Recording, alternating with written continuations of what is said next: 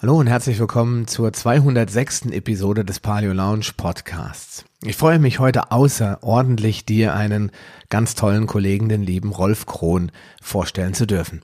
Wir sprechen über ein ganz, ganz furchtbar unbeliebtes Thema und äh, ich mache mich schon auf einige bösartige Hasskommentare gefasst, denn wir sprechen über die Impfpflicht, die in Deutschland ja seit dem 17.07. angekündigt ist und am 30.03.2020 offiziell auch äh, in Kraft treten soll.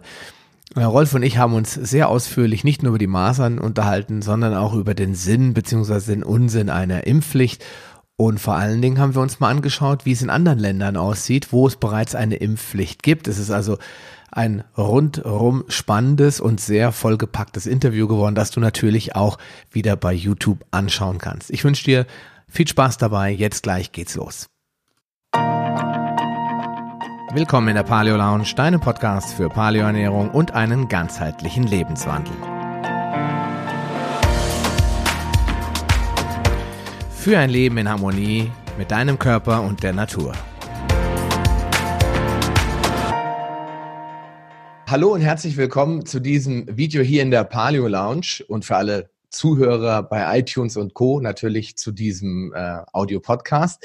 Äh, ich bin heute besonders äh, froh, jemanden äh, einladen zu dürfen oder interviewen zu dürfen, der sich, ja, ich würde sagen, ziemlich gut mit Masern auskennt, denn wir haben heute hier eine Spezialsendung ähm, gemacht und zwar mit dem Thema, ähm, braucht Deutschland eine Impfpflicht, beziehungsweise der Podcast heißt dann eher äh, über die Masernimpfpflicht ganz allgemein.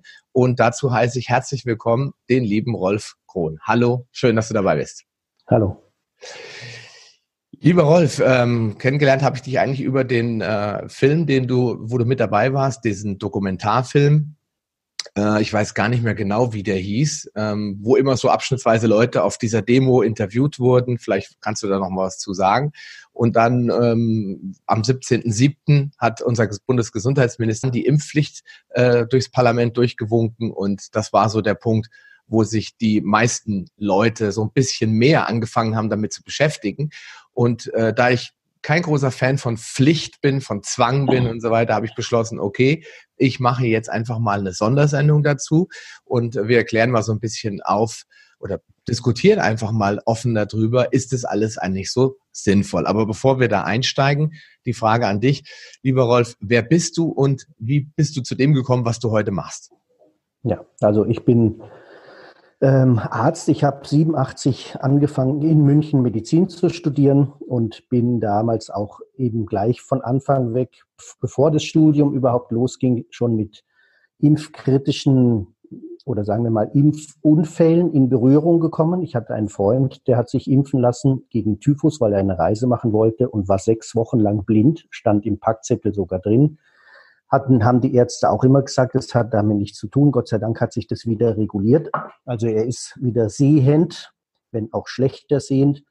Ähm, dann war in der Nachbarschaft ein Kindlein drei Tage nach der Dreifachimpfung. Damals hatten wir nur drei Dreifachkombinationen. Heute haben wir inzwischen eine Sechsfach- beziehungsweise bis zu Achtfachkombinationen ähm, wurde eben dieses Kindlein geimpft und drei Tage später war es tot, am plötzlichen Kindstod gestorben und die Mutter war sich sicher, weil das Kind halt sehr auffällig wurde direkt nach dem Impfen. Es hat Fieber entwickelt, es hat schrill geschrien, alles Dinge, die im Packzettel drinstehen. Und dann war das Kind tot. Die Obduktion ergab plötzlicher Kindstod. Plötzlicher Kindstod bedeutet, wir wissen eigentlich nicht, was wirklich Sache ist. Aber die Mutter war sich sicher, dass es mit dem Impfen zu tun hat. Und so bin ich halt damals eben aufmerksam geworden, ähm, dass wir das Thema Impfen auch von einer anderen Seite betrachten können als diese Glory Hallelujah Seite, die uns immer und überall fortwährend vermittelt wird, dass Impfen sicher ist, dass Impfen wirksam ist und dass Impfen absolut notwendig ist. Und das sind drei Dinge, die man so in der Medizin eigentlich wissenschaftlich nicht stehen lassen kann. Ja? Also ich habe halt zu Beginn meines Studiums gleich angefangen, die Impffrage immer zweiseitig zu betrachten. Ich habe dann eben auch impfkritische Literatur angefangen zu studieren. Zum Beispiel, das war mein erstes Buch, was ich gelesen habe vom, vom Herrn Kollege Dr. Buchwald, der inzwischen ja verstorben ist, aber er war Internist. Er hat eine pulmologische Fachklinik geleitet, eine Lungenfachklinik Er hatte selbst ein impfgeschädigtes Kind, anerkannter Impfschaden nach der Pockenimpfung zu 100 Prozent schwerst behindert. Das war seine Triebfeder, die Impfung auch mal kritisch zu hinterfragen und ist dann eben zum Vorreiter, sag ich mal so, der Impfkritik in Deutschland geworden. Ähm, einer der Vorväter, nicht? Ähm, und er hat dieses Buch geschrieben, Impfen, das Geschäft mit der Angst. Und das war 87 tatsächlich, dass ich da meinen ersten impfkritischen Vortrag an der Uni gehalten habe, wo ein paar Studenten aus unserem Homöopathiearbeitskreis da waren, aber eben auch andere Studienkollegen. Aber in der Regel ist es in dem ähm, in der ganzen universitären Laufbahn, die ich durchlaufen habe, ist das Thema Impfen wird überhaupt nicht hinterfragt. Es wird auch gar nicht richtig geschult. Wir lernen dort an ähm, prüfungsrelevante Fragen zum Thema Impfen eigentlich überhaupt nichts. Und dann gab es noch eben ein drittes Schlüsselereignis und das hat mich am allermeisten eigentlich beeinflusst. Das war, dass wir in den 80er Jahren eben diesen aus der Dreifachimpfung die Keuchhustenkomponente rausgenommen haben. Wir hatten ja damals nur den Diphtherie, Tetanus, Keuchhustenimpfstoff, den DPT-Impfstoff. Und aus diesem Impfstoff wurde über viele Jahre die Keuchhustenkomponente herausgenommen, weil schwerste Nebenwirkungen, Krampfanfälle und so weiter aufgetreten waren. Wir hatten also viele Jahre gar keinen Dreifachimpfstoff mehr, wo Keuchhusten drin enthalten waren. Und äh, ich war zeitgleich ungefähr auf einer Vorlesung zum Thema Impfen. Da war ein hochkarätiger Professor aus Wien eingeladen und der erzählte zu den Impfungen so allerlei Gutes und sagte dann dort, wo wir alle fast hinschliefen, ähm, es war ein sehr langatmiger Vortrag in einem amphitheaterigen Hörsaal, musst du dir vorstellen, wenn da 430 Studenten nicht im Dämmerlicht draußen regnete es. Das war komplett hermetisch zu wegen BIA-Vortrag oder Oberhellprojektor-Vortrag. Und ähm, der sagt dann so beiläufig in einem Nebensatz, die Keuchhustenimpfung ist doch eines der bestverträglichsten Impfstoffe. Und da bin ich wach geworden und habe gesagt, so ein Schmarrn, der ist doch gerade erst in Deutschland vom Markt ge gezogen worden. Wie können Sie hier behaupten, dass das sicher ist? Ja? So, und dann war Totenstille im Hörsaal und ähm, der Kinderprofessor da in der Haunerschen Kinderklinik, der den Kollegen aus Wien damals eingeladen hat, der hat gesagt, für die Impfkritiker machen wir morgen eine extra Runde. Ja? So, und dann gab es morgens, äh, am nächsten Morgen eine extra Runde und da waren nur fünf Leute anwesend und es waren nur fünf Leute unseres Homöopathiearbeitskreises, nebst diesem Professor, der den Wiener Kollegen eingeladen hatte. Und das war eine Show keinergleichen nicht. Also der war schon offen für unsere kritischen Anmerkungen aber am Ende hat er sich mehr oder weniger gelangweilt, sich die Nägel sauber gemacht, während wir da eben versucht haben, mit ihm zu diskutieren. Aber was ich damit sagen möchte, ist, dass die Medizinstudenten dieses Thema ja eigentlich überhaupt nicht interessieren. Wir werden also schon von Beginn weg unseres Studiums so gehirngewaschen. Ja, wir gehen ja schon auch mit dem gehirngewaschenen äh, ins Studium hinein. Impfungen sind der Segen der Medizin. Sie haben Seuchen ausgerottet und sie haben fast keine Nebenwirkung. Und das sind einfach Statements, die stimmen so überhaupt nicht. Ja? Mhm. Also so bin ich zur Impfkritik gekommen und im Laufe meiner Karriere als praktischer Arzt, als homöopathischer Arzt natürlich auch irrsinnig viel mit impfgeschädigten Patienten in Berührung gekommen. Nicht in Facebook habe ich so den Ruf weg, ich bin der Arzt, der den Menschen Impfschäden ans Bein quatscht, also ihnen das andichtet, zeig doch mal deinen Impfpass, aha, du bist blond, weil du bist geimpft worden und äh, ihnen dann auch noch mit unlauteren Methoden wie der Homöopathie letztlich das letzte Geld aus der Tasche zu ziehen. Mhm. Also das ist mein Ruf im Facebook von diesen, von diesen ähm, ähm, ja, diesen Kritikern, Impfkritiker, Kritikern, nicht die da die Leute einfach immer dermaßen unprivilegiert zu zerreißen versuchen. Also das ist traurig. Nicht? Mhm. Kommen wir auch das gleich nochmal Kommen wir auch gleich nochmal ja. drauf genauer zu sprechen. Ähm, vielleicht erst noch was, bevor es nachher so im, im Ozean der vielen Informationen untergeht. Äh, wie bist du dann mal zur Homöopathie äh, gekommen? Ich meine, wir erleben ja gerade in der Öffentlichkeit, wie, wie man versucht, äh, die Homöopathie äh, schlecht zu machen, obwohl ich immer der ja. Meinung bin, jeder sollte doch selbst entscheiden, welche Art von medizinischer Dienstleistung er sich angedeihen lassen will ähm, das ist auch der Grund, warum ich diesen Podcast mache. Jeder soll auch für sich selbst entscheiden, was gut, was ihm gut tut. Und wenn jetzt äh, Leute sich wohlfühlen mit Homöopathie, warum streichen? Ja, ich habe da schon mit Dr. Martin Oechler drüber gesprochen. Der hat gesagt, die Homöopathie nimmt so einen kleinen Anteil in den Kassenleistungen an. Ein, dass man sich da jetzt noch draufstürzt und das auch noch verbieten will und streichen will, ist ja schon fast äh, lächerlich. Deswegen, es ist ja Methode, nicht? Man versucht jetzt natürlich die Homöopathen schlecht zu machen, die Homöopathie zu degradieren. Das versucht man ja schon seit es sie gibt, seit 250 Jahren. Äh, wird aber nicht funktionieren, weil einfach so viele Menschen auf Homöopathie stehen. Ich selbst habe bei mir auch meine chronische Migräne, die ich früher hatte, durch Homöopathie komplett wegbekommen, schon zu Beginn meines Studiums. Das war auch der Grund, warum ich in den Homöopathie-Arbeitskreis damals in München mit rein bin und wir den dann eben weiter aufgebaut haben. Also das war ein sehr gut ähm, strukturierter Homöopathie-Arbeitskreis und ich habe mit der Homöopathie Fälle geheilt, ähm, die als unheilbar in der Schulmedizin entlassen, austherapiert waren. Ähm, Wissenschaftlichkeit unterstellt man der Homöopathie nicht, aber was macht denn die Schulmedizin im Sinne der Wissenschaft? Wenn ich jetzt zum Beispiel ähm, die Impfzulassungsstudien anschaue, die sind nicht doppelblind placebo kontrolliert, ähm, ist es wissenschaftlich, um da jetzt zum Beispiel Nebenwirkung zu eruieren? Nein, ist es nicht. Ja? Also was ist Wissenschaft und was ist nicht Wissenschaft? Wir haben mit der Homöopathie natürlich Verluste. Das ist klar, wenn ich jetzt allein die Krebstherapie anschaue.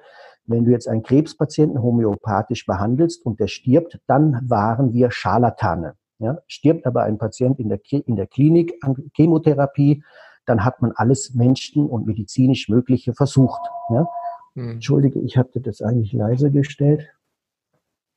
Ähm, dann sind wir Scharlatane und äh, wenn in der Schulmedizin Menschen sterben, dann sind es keine Scharlatane. Ja? Mhm. Und so differieren allein schon die Therapieansätze. Ähm, man macht natürlich die Homöopathie schlecht, weil wir ja hier zwei Fliegen mit einer Klappe schlagen. Weil die meisten Homöopathen sind ja die Menschen, die Patienten zuhören und die Patienten sagen, seit der Impfung ist bei mir ein totaler Knick in meiner Gesundheit.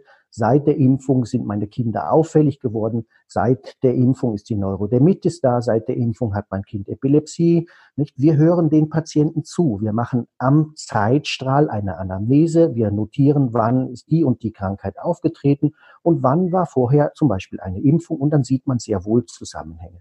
Das mag vielleicht bei einem oder zwei Fällen un bemerkt bleiben, aber wenn man das hunderte Male, tausende Male hört, dass die Eltern sagen, seit der Impfung, ja, dann wird man da aufmerksam und dann schaut man auch mal ein bisschen genauer hin und dann sieht man da tatsächlich auch zeitliche Kausalitäten, die von der Schulmedizin ja immer gerne abgetan werden. Das hat mit dem Impfen nichts zu tun. Ja? Mhm. Und das ist etwas, was die meisten Patienten zu hören bekommen. Also wir sind da einfach in einem Bereich, ähm, wir Homöopathen, wir hören den Patienten zu, wir machen eine genaue Dokumentation dieser Dinge, wir sehen diese Zusammenhänge und wenn ich jetzt Homöopathen schlecht mache, die Heilpraktiker verbieten möchte, den Hebammen Maulkörbe anlege und so weiter, dann schlagen wir ja hier zwei Fliegen mit einer Klappe. Ich verbiete also nicht nur die Homöopathie und damit ähm, lösche ich quasi die größten Impfkritiker aus. Das sind nämlich meistens die Homöopathen. Ähm, und ich fordere gleichzeitig die Impfpflicht. Ja? Also das sind eben äh, Dinge, die Methode haben und Masche haben. Ähm, ja, es müsste eigentlich ja jedem offensichtlich sein. Mhm. Aber bevor hier falsche Ideen entstehen, ähm, Rolf ist in erster Linie natürlich auch praktischer Arzt. Das heißt, er hat eine deutsche Universität oder eine, weißt du, du hast in Deutschland studiert oder war das Österreich? Ich habe hab in München studiert, ja. Ich bin 87, habe ich angefangen bis 92, da war ich fertig, dann habe ich noch meinen Arzt im Praktikum gemacht. Damals gab es noch dieses AIP in einer großen Allgemeinarztpraxis in München. Dort habe ich auch die homöopathische Notfallambulanz mit aufgebaut und habe dort einfach auch in Altenheimen zum Beispiel ganze Altenheime betreut, stationsmäßig als praktischer Arzt. Wir haben dort viele Kontrollen der alten Menschen gemacht äh, und das ist dann da auch zum Beispiel traurig, wenn man über die Stationen geht und die Grippeimpfung macht, wie schnell sich dort dann äh, die Patientenschicht auswechselt. Ja. Mhm. Ähm, durfte ich also auch miterleben. Ich habe damals nicht geimpft. Ich habe mit meinem Chef damals ein Agreement gemacht. Ich sage, ich fange nur hier bei dir an, das Arzt im Praktikum zu machen, wenn ich nicht impfen muss, weil ich impfe nicht. Ich kann es mit meinem Gewissen nicht vereinbaren. Ja? Auch wenn es sehr lukrativ ist, schick andere Leute, ich mache das nicht. Ja? Mhm. Okay, also Nochmal wiederholend, er ist ganz normaler Arzt, also weil dann ja auch immer gerne nach solchen Gesprächen, Interviews, auch bei Facebook wird dann immer gesagt, das ist ja eh nur ein Homöopath und so weiter. Da wird ja gerne auch immer geguckt, wo kann man die Leute diskreditieren. Also er hat schon ganz offiziell studiert, kennt das schulmedizinische System aus der universitären Ebene, er kennt es aus der Praxis, war auf Kongressen und Vorträgen, kennt auch seine Kollegen, er weiß also, von was er redet. Das ist mir nochmal ganz wichtig. Aber was für Leute sind denn dann in deine eigene Praxis gekommen? Du hast ja deine eigene Praxis aufgebaut. Was war Patienten. das? Ja, genau. ja, das sind halt alles mögliche Leute, meistens mit chronischen Erkrankungen, die kommen, sprich Neurodermitiker, Asthmatiker, Epileptiker, nicht? Schwere Autoimmunerkrankungen. Also da, wo die Schulmedizin gerne ihren Hut nimmt und sagt, wir können da nichts machen, wir können jetzt hier nur noch Symptomenbekämpfung machen aber heilen können wir das nicht. Nicht die Neurodermitis wird mit Cortison unterdrückt, hörst du auf zu schmieren, kommt die wieder, schmierst ein bisschen mehr, kommt das Asthma, dann gehst du zum Pulmologen, also zum Lungenfacharzt, der fängt dann wieder an mit Cortison zu sprühen. Und so nimmt die Krankheit im Grunde seinen Verlauf. Und solche Menschen kommen zum Homöopathen. Chronisch Kranke, die eben von der Schulmedizin keine große Hilfe erwarten ähm, mehr können und dann äh, zum Homöopathen kommen. Hm. Ja? Also hast du im Endeffekt äh, schon eher äh, ein Klientel an Austherapierten, also Leute, die äh, sagen, okay. Ja, austherapiert würde ich nicht sagen, aber doch zumindest mal Menschen, die Alternativen suchen, die diesen Weg nicht mehr gehen wollen. Hm. Ja, sprich, die haben ein ähm, paar Monate, paar Jahre Cortisonbehandlung hinter sich, keine Besserung, eher die Nebenwirkung, eher die Nebenwirkung zu verzeichnen und die kommen dann irgendwann zwangsläufig zum Homöopathen. Ja. Hm. Ich war ja auch so ein Kandidat eben. Ich habe chronische Migräne gehabt in meiner Jugend, bis ich angefangen habe, Medizin zu studieren. Ähm, also so heftig, dass ich wirklich gedacht habe, mir fallen die Augen aus dem Kopf.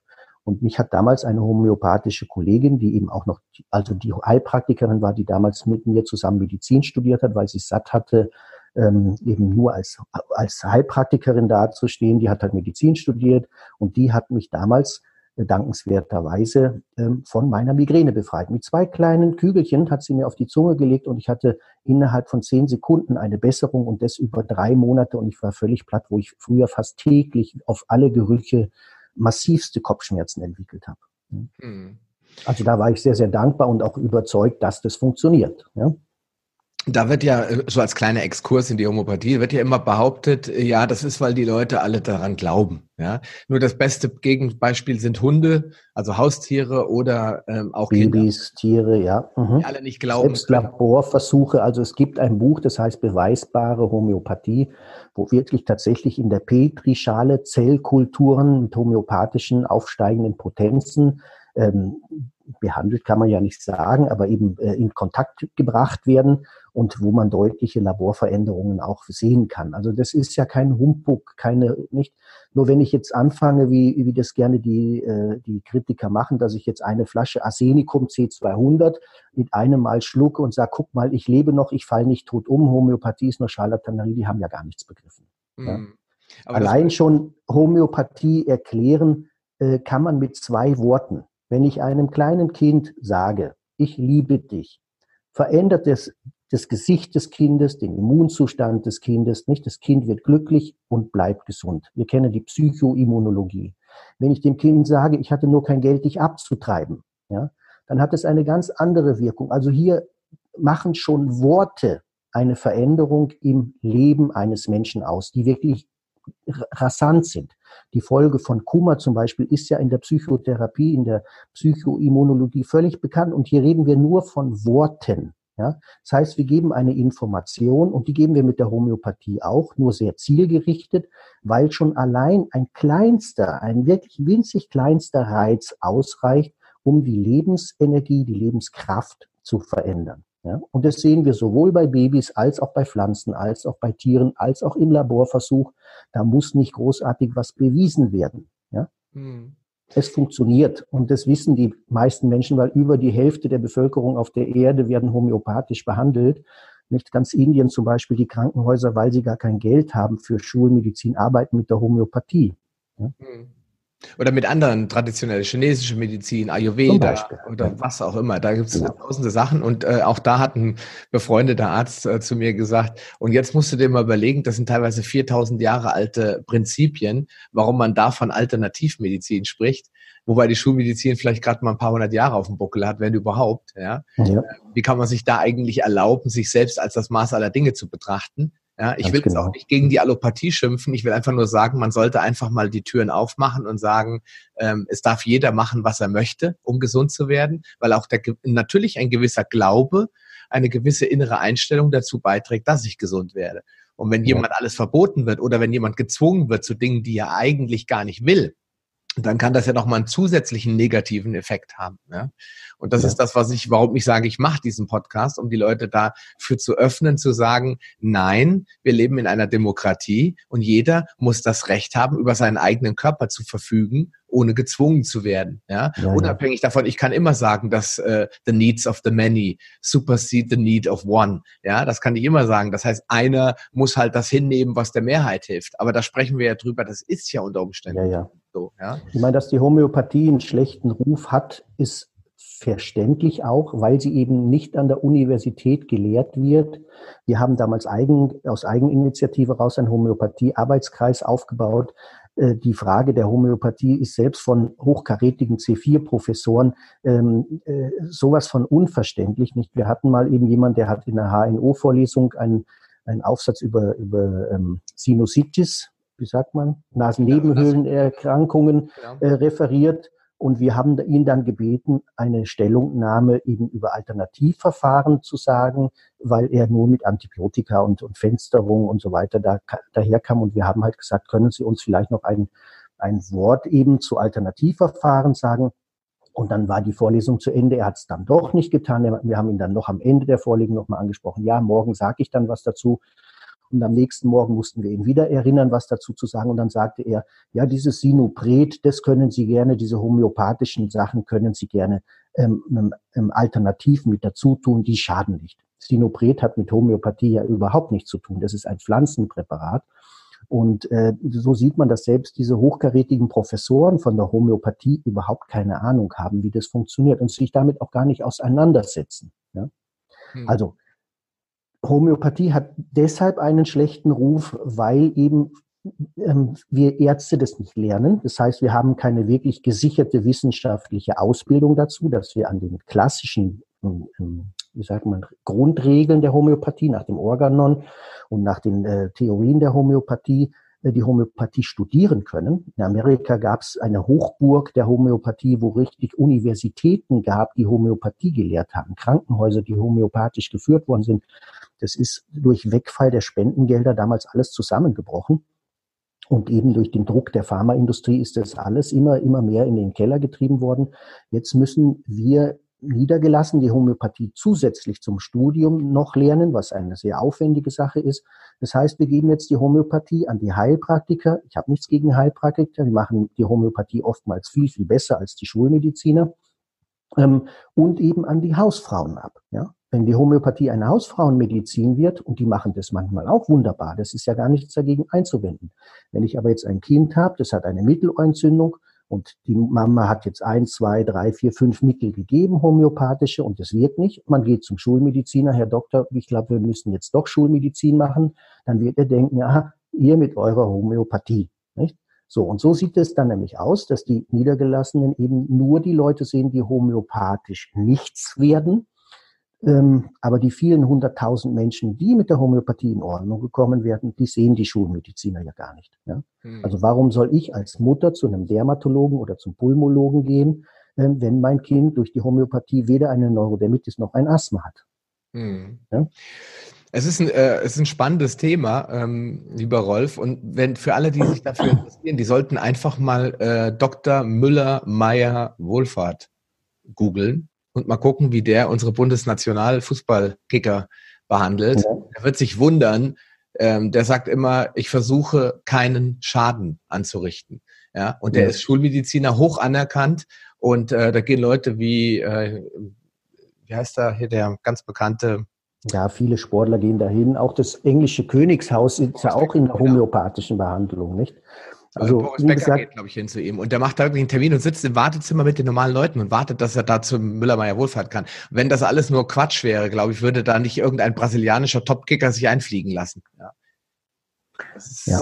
das ist spannend. Also ich habe ja in der, in der Wohlfahrtklinik auch mein, äh, mein ähm, Chirurgie-Tertial gemacht. Ein halb Jahr habe ich dort gearbeitet.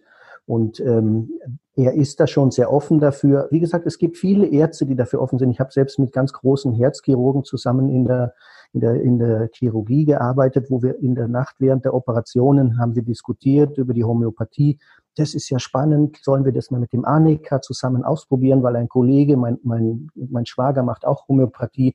Der sagt, versuch doch mal allein das Anika in der Chirurgie. Es blutet weniger, es heilt besser. Ja, hättest mal eher was gesagt, dann hätten wir das mal parallel miteinander studieren können. Also die Ärzte sind da schon offen, die Alten. Die Neueren, die Jüngeren, die sind alle gehirngewaschen. Also nicht alle, aber doch leider die meisten. Ja. Ja, und wir hoffen, dass das sich dann irgendwann in Zukunft bessert. Ähm, ich möchte äh, jetzt noch mal was äh, aus dem Ausland bringen, und zwar äh, zum Thema äh, Impfungen. Und zwar in den USA. Ich lese das jetzt mal ab, weil das äh, sonst verliere ich den Zusammenhang da vielleicht. Da sorgt derzeit eine demokratische Präsidentschaftskandidatin für Furore. Die Rede ist von Marion Williamson. Sie will der Pharmaindustrie an den Kragen und fordert unter anderem, dass Studien gemacht werden sollen, die eben nicht von Big Pharma, sie benutzt das Wort auch so, gesponsert wurden, damit wissenschaftlich sauber und nachvollziehbare Ergebnisse gewährleistet sein. Das finde ich mal sehr spannend. In den USA ist ja auch Robert Kennedy Jr., glaube ich, heißt er, der darum äh, geistert ähm, und der Pharmaindustrie an den Kragen will. Ich würde sagen, langsam werden deren Sessel wärmer. Also die haben jetzt, glaube ich, auch begriffen, dass sie nicht einfach irgendwas durchkriegen, weil auch da in den USA gilt es wie in Deutschland, dass äh, die medizinischen Studien für ein Kopfschmerztablette viel ausführlicher durchgeführt werden als für ein ähm, Medikament, das sich Impfstoff nennt. Ja. Das heißt, Impfstoffe ja. werden quasi, da wird geguckt, äh, sind da irgendwelche Sachen drin, die mich un unmittelbar umbringen? Ich übertreibe es jetzt mal. Nein, okay, äh, zugelassen. Also die Zulassungsverfahren. ja, so, so geht's nicht. Also Impfstoffe werden in Deutschland ähm, ähm, gerne gemacht. Die Impfstudien werden eben auch in, in Deutschland, äh, die, nicht die Impfstudien, sondern die Impfungen werden in Deutschland gerne zugelassen, weil in Amerika ist der ist ähm, nicht diese Beweislastumkehr. Bei uns haben wir das, wenn du hier geschädigt bist als als Geimpfter, dann musst du beweisen, dass das an den Impfungen liegt. Ja? Mhm. In Amerika ist das umgekehrt. Da kannst du eine Sammelklage gegen Marlboro fahren, weil du einen Brustkrebs oder ein Bronchialkarzinom entwickelt hast. Und dann gibt es einen großen Jurist, der dann tausend Leute vertritt. Und da gehen dann eben Milliardenklagen vom, vom Band. Das geht hier in Deutschland nicht. Also hier bist du verpflichtet zu beweisen, dass du impfgeschädigt bist. Und das mach mal gegen die Studienlagen, die es gibt, die meistens immer von der Pharmaindustrie erstellt werden. Also bei uns werden Impfstoffe nicht doppelblind placebo kontrolliert. Das ist das Dilemma, was eben du ansprechen wolltest. Äh, nicht doppelblind placebo kontrolliert bedeutet, wenn ich eine, ein Aspirin vergleichen möchte auf sein Nebenwirkungsprofil im Vergleich zu einem nicht wirksamen Medikament, also ein Placebo, ein Scheinmedikament, dann ruft Aspirin Nebenwirkung hervor, während das Placebo nichts macht, außer das vielleicht was nicht Hammer auf den Kopf gefallen, jetzt habe ich Kopfschmerzen. Also ähm, Nebenwirkung häufig, Nebenwirkung gering beim Placebo. Wenn ich jetzt einen Impfstoff hernehme, die nicht placebo kontrolliert sind, sondern einfach Hepatitis A mit Hepatitis A und B vergleiche, dann sind die Nebenwirkungen ungefähr gleich viel, wenn nicht sogar noch mehr, weil Hepatitis A und B ist ja doch eine größere Belastung. Und dann haben wir das, was die Pharmaindustrie dann daraus macht. Hepatitis B, Geimpfte erkranken signifikant seltener an multipler Sklerose als die Ungeimpften. Ja?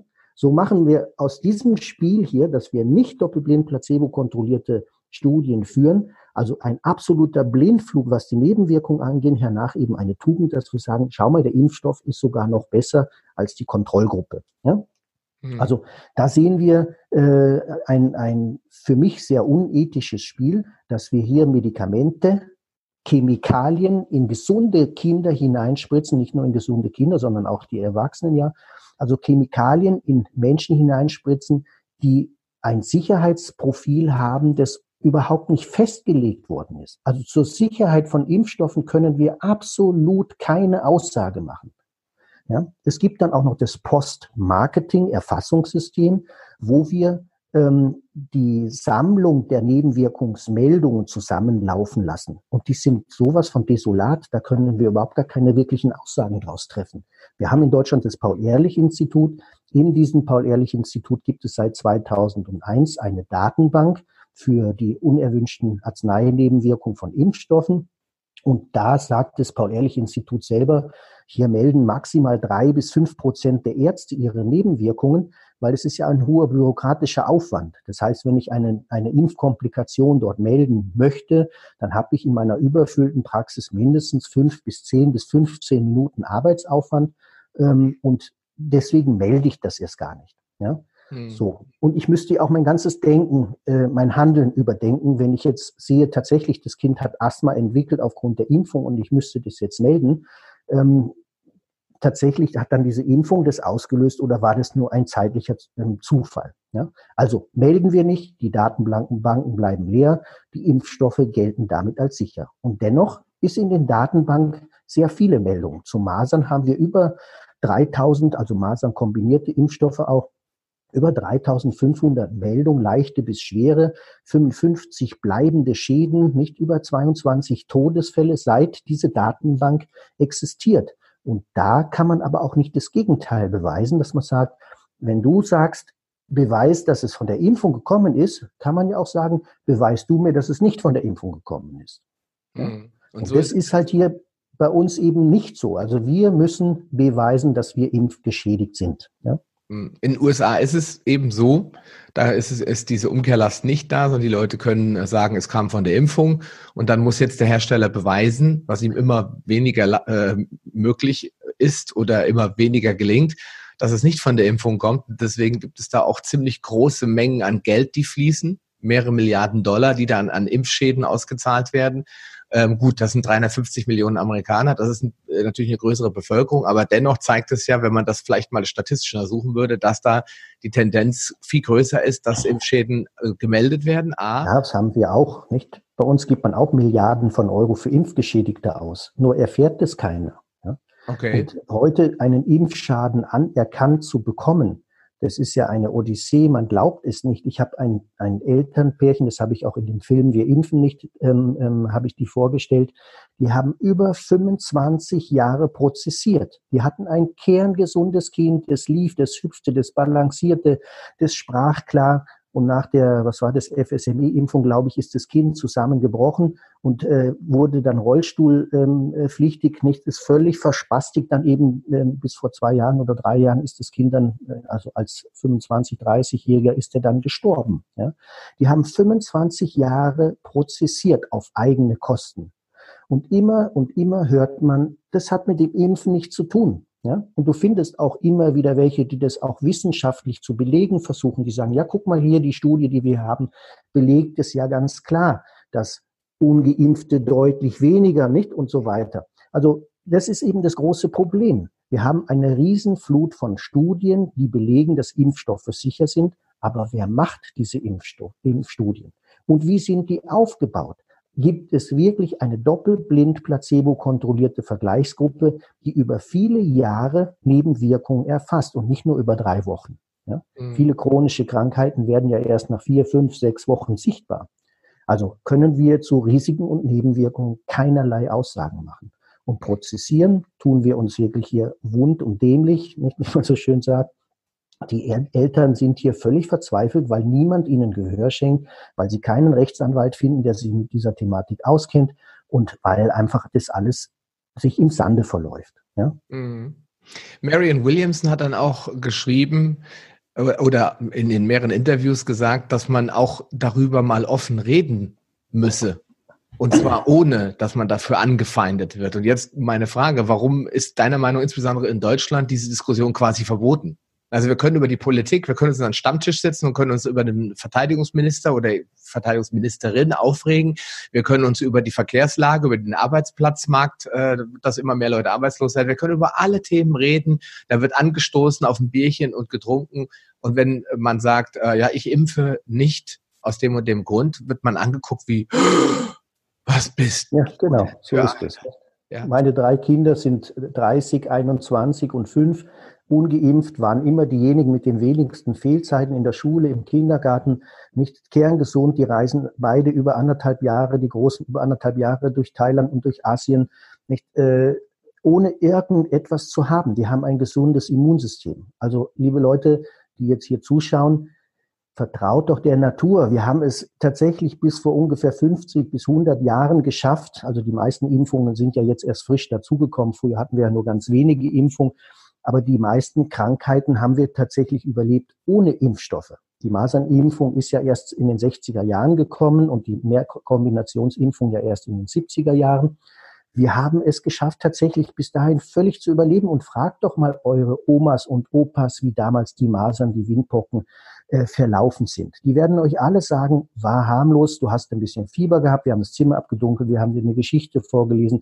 Ja, du hattest vielleicht eine Mittelohrentzündung oder eine Bronchitis, aber das hast du überlebt und schau dir an, wie kerngesund du danach hervorgegangen bist. Du hast einen Immunschub gemacht, du hast einen Entwicklungsschub gemacht, der traumhaft war und du hast vor allen Dingen einen lebenslangen Schutz den du auch an deine Neugeborenen weitergeben kannst. Und das machen Geimpfte ja eben nicht. Hm. Ja. Ja, aber es ist, äh, trotz alledem ist es natürlich, ähm, nochmal, ich muss die Frage nochmal wiederholen. Äh, warum dürfen wir darüber nicht reden? Warum ist es schon nahezu obszön, wenn jemand bei Facebook oder äh, abends bei einem Glas Wein in der Kneipe sagt, also ich stehe kritisch ja. gegenüber.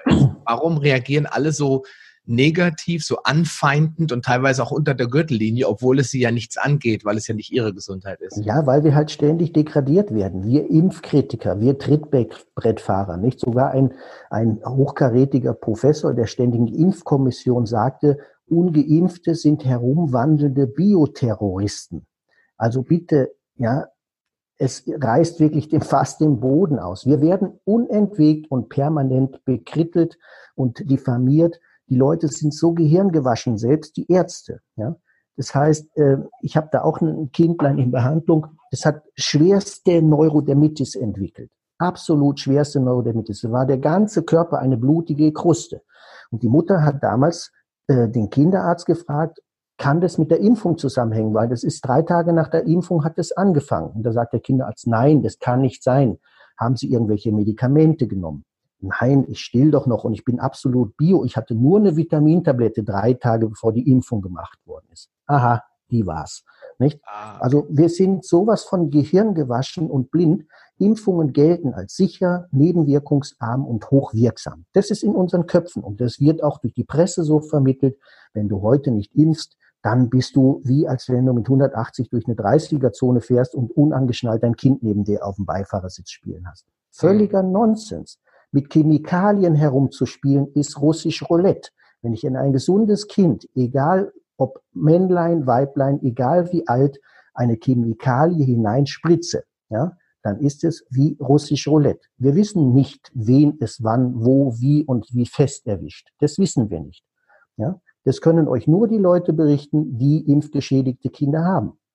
Ja, die sagen immer, seit der Impfung hat mein Kind eine Entwicklungsveränderung gemacht. Es hat angefangen, schiel zu schreien. Es fing an zu schielen. Nicht? Es fing an, den Kopf nach hinten zu zucken und so weiter. Und dann eben drei, vier, fünf Wochen später kommt der erste epileptische Anfall. Und dann weiß man doch, da ist irgendeine kausale Verbindung da.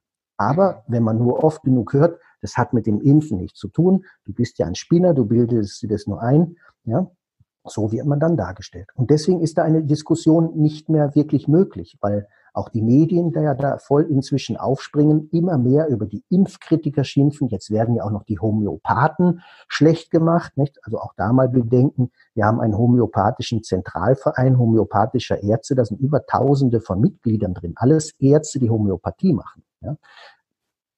Also wir werden unentwegt und permanent in eine Richtung getrieben, dass Impfungen notwendig und wichtig sind und Impfkritiker irgendwie eine Vollmeise haben. Ja? Hm, genau. Und wir sind ja vor allen Dingen bei den ganz schlimmen, äh, habe ich auch schon gesagt bekommen, äh, dir müsste man das Sorgerecht entziehen. Ja, ja oder die Approbation, wie man mir beim Servus TV nicht gleich zu Anfang, euch Ärzten, die sich impfkritisch äußern, müssten man die Approbation entziehen. Hey, ja, liebe Leute, bedenkt mal, wie wenig sich selbst Ärzte impfen. Ja? Es gibt da mal, oder gab da mal eine Umfrage, dass Ärzte sich selbst nur 17 Prozent gegen Grippe impfen, die aber wiederum 87 Prozent ihrer Patienten. Und auch da in den Ärzteblättern steht ab Oktober schon, wer jetzt fleißig impft, kann bis Weihnachten noch 8000 Euro extra verdienen. Ja? Warum ist die Ärztepopulation so schlecht geimpft? Weil wir informiert sind schon ein bisschen. Wir wissen, was da drin ist. Wir wissen, wie wenig das eigentlich wirklich hilft, wenn wir überhaupt von Hilfe sprechen können. Ja, hm. ja es ist, ähm, das ist schon eigentlich traurig. Ähm, das gleiche gilt für Chemotherapie. Das gilt eigentlich für alle Sachen, wo die Ärzte selbst es besser wissen und ihre eigenen Kinder oder eigene Verwandtschaft niemals äh, mit Oxytocin oder was auch immer ähm, äh, ver vergiften würden, sage ich jetzt mal ganz vorsichtig. Aber äh, sie erwarten, dass alle Patienten das bedingungslos machen. Das ist schon wie so eine Parallelgesellschaft. Das finde ich schon etwas erschreckend, muss ich sagen. Ja. Weil wenn es jetzt, ich würde es vollkommen verstehen, wenn so ein Impfpropaganda-Arzt, also der wirklich so, ja und super, und dann sich selbst impfen würde, von oben bis unten seine Kinder, also da würde ich sagen, okay, der ist überzeugt. Ja? Dann soll das machen. Gibt es auch, klar, gibt es gibt, auch, nicht? Ich habe auch von solchen Ärzten die Kinder äh, in Behandlung, die am Anfang so waren, die ihre Kinder gegen alles geimpft haben, nicht und völlig verzweifelt sind, weil ihre Kinder schwerste Neurodermitis und Allergien haben, selbst die Schulmedizin versagte. Die kommen dann irgendwann vielleicht auch mal zur Homöopathie und werden wach. Meine Güte, was habe ich da getan? Ja? Ich kenne auch kinderärztliche Kollegen, die früher komplett geimpft haben und am Ende, weil sie schwerste Reaktionen dann doch beobachtet haben, bei mir mal auf dem Vortrag vielleicht waren oder durch eine Diskussion am Ende dann auch impfkritisch geworden sind und es lassen. Die meiste Impfkritik ist ja sowieso von jeher von Ärzten, von Professorenkreisen und so weiter ausgegangen. Von jeher. Ne? Hm. Ist ja nicht, dass es jetzt irgendwelche Hausfrauen waren, die sich irgendwas einbilden. Nein, tatsächlich von Ärzten. Ne? Hm. Ah ja, gut. Da kann man jetzt, glaube ich, eine ganz lange Diskussion drüber führen. Ich möchte jetzt gerne mal zum Kernthema kommen, und zwar zu der am 17. Juli 2019 verabschiedeten Impfpflicht für Masern. Ähm, weil ob Impf, dass Impfungen ähm, vom Prinzip her einen guten Gedanken haben und dass man sich da, dass man das nicht eingeführt hat, um was, äh, was Schlimmes zu machen, was so behauptet wird immer.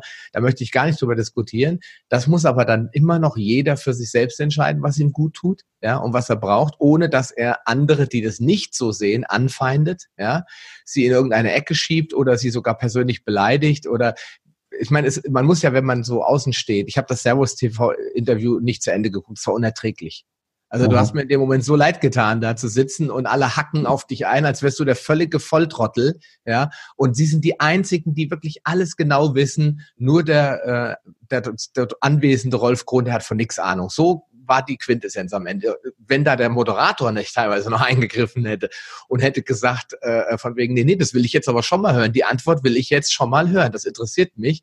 Dann hätten die da ein Opferfest draus gemacht, ja. Und das zeigt ja, ja eigentlich, wie wenig Meinungsfreiheit in Deutschland noch eine Rolle spielt. Teilweise kommen diese Menschen in Facebook-Gruppen überall sagen, wenn es um Impfungen geht und wenn da Leute behaupten, das sei äh, ungesund, das sollte man nicht machen, dann endet hier die Meinungsfreiheit. Und da muss eigentlich jeder denkende Mensch eigentlich sagen, Entschuldigung, also äh, ich darf meine Meinung sagen, solange ich die Meinung der anderen vertrete. Wenn ich eine eigene habe, dann ist die Meinungsfreiheit beendet. Ist das, das die Aussage? Mhm. Und dann hört man von solchen Leuten, die total dogmatisch unterwegs sind, ja, und dann muss ich mich schon fragen, lebe ich noch in der Demokratie? Sage ich jetzt mal ganz nein, offen. Nein, nein, nein. Also ja. unsere Demokratie ist abgeschafft, seitdem es die Pharmaindustrie gibt, die so einen Einfluss hat, nicht? Aber jetzt mal nochmal von Anfang. Wir haben noch keine Impfpflicht. Das, was du jetzt erwähnt hast, ist nur ein Vorschlag von Jens Spahn, unserem Gesundheitsminister gewesen, eine Masernimpfpflicht einzuführen. Wird aber schon problematisch. Einmal, weil wir gar keinen monovalenten Masernimpfstoff haben. Wir, haben nur Kombinationsimpfstoffe. Also wie will man eine Impfpflicht für Masern durchsetzen, wenn wir gar keinen monovalenten Masernimpfstoff haben? Das geht ja schon gar nicht. Ist auch verfassungswidrig. Da wird er auch dran stolpern, denke ich mal. Nicht? Also bisher ist es auch noch kein entschiedenes Gesetz. Es ist nur ein Gesetzentwurf, der vom Kabinett durchgewunken worden ist.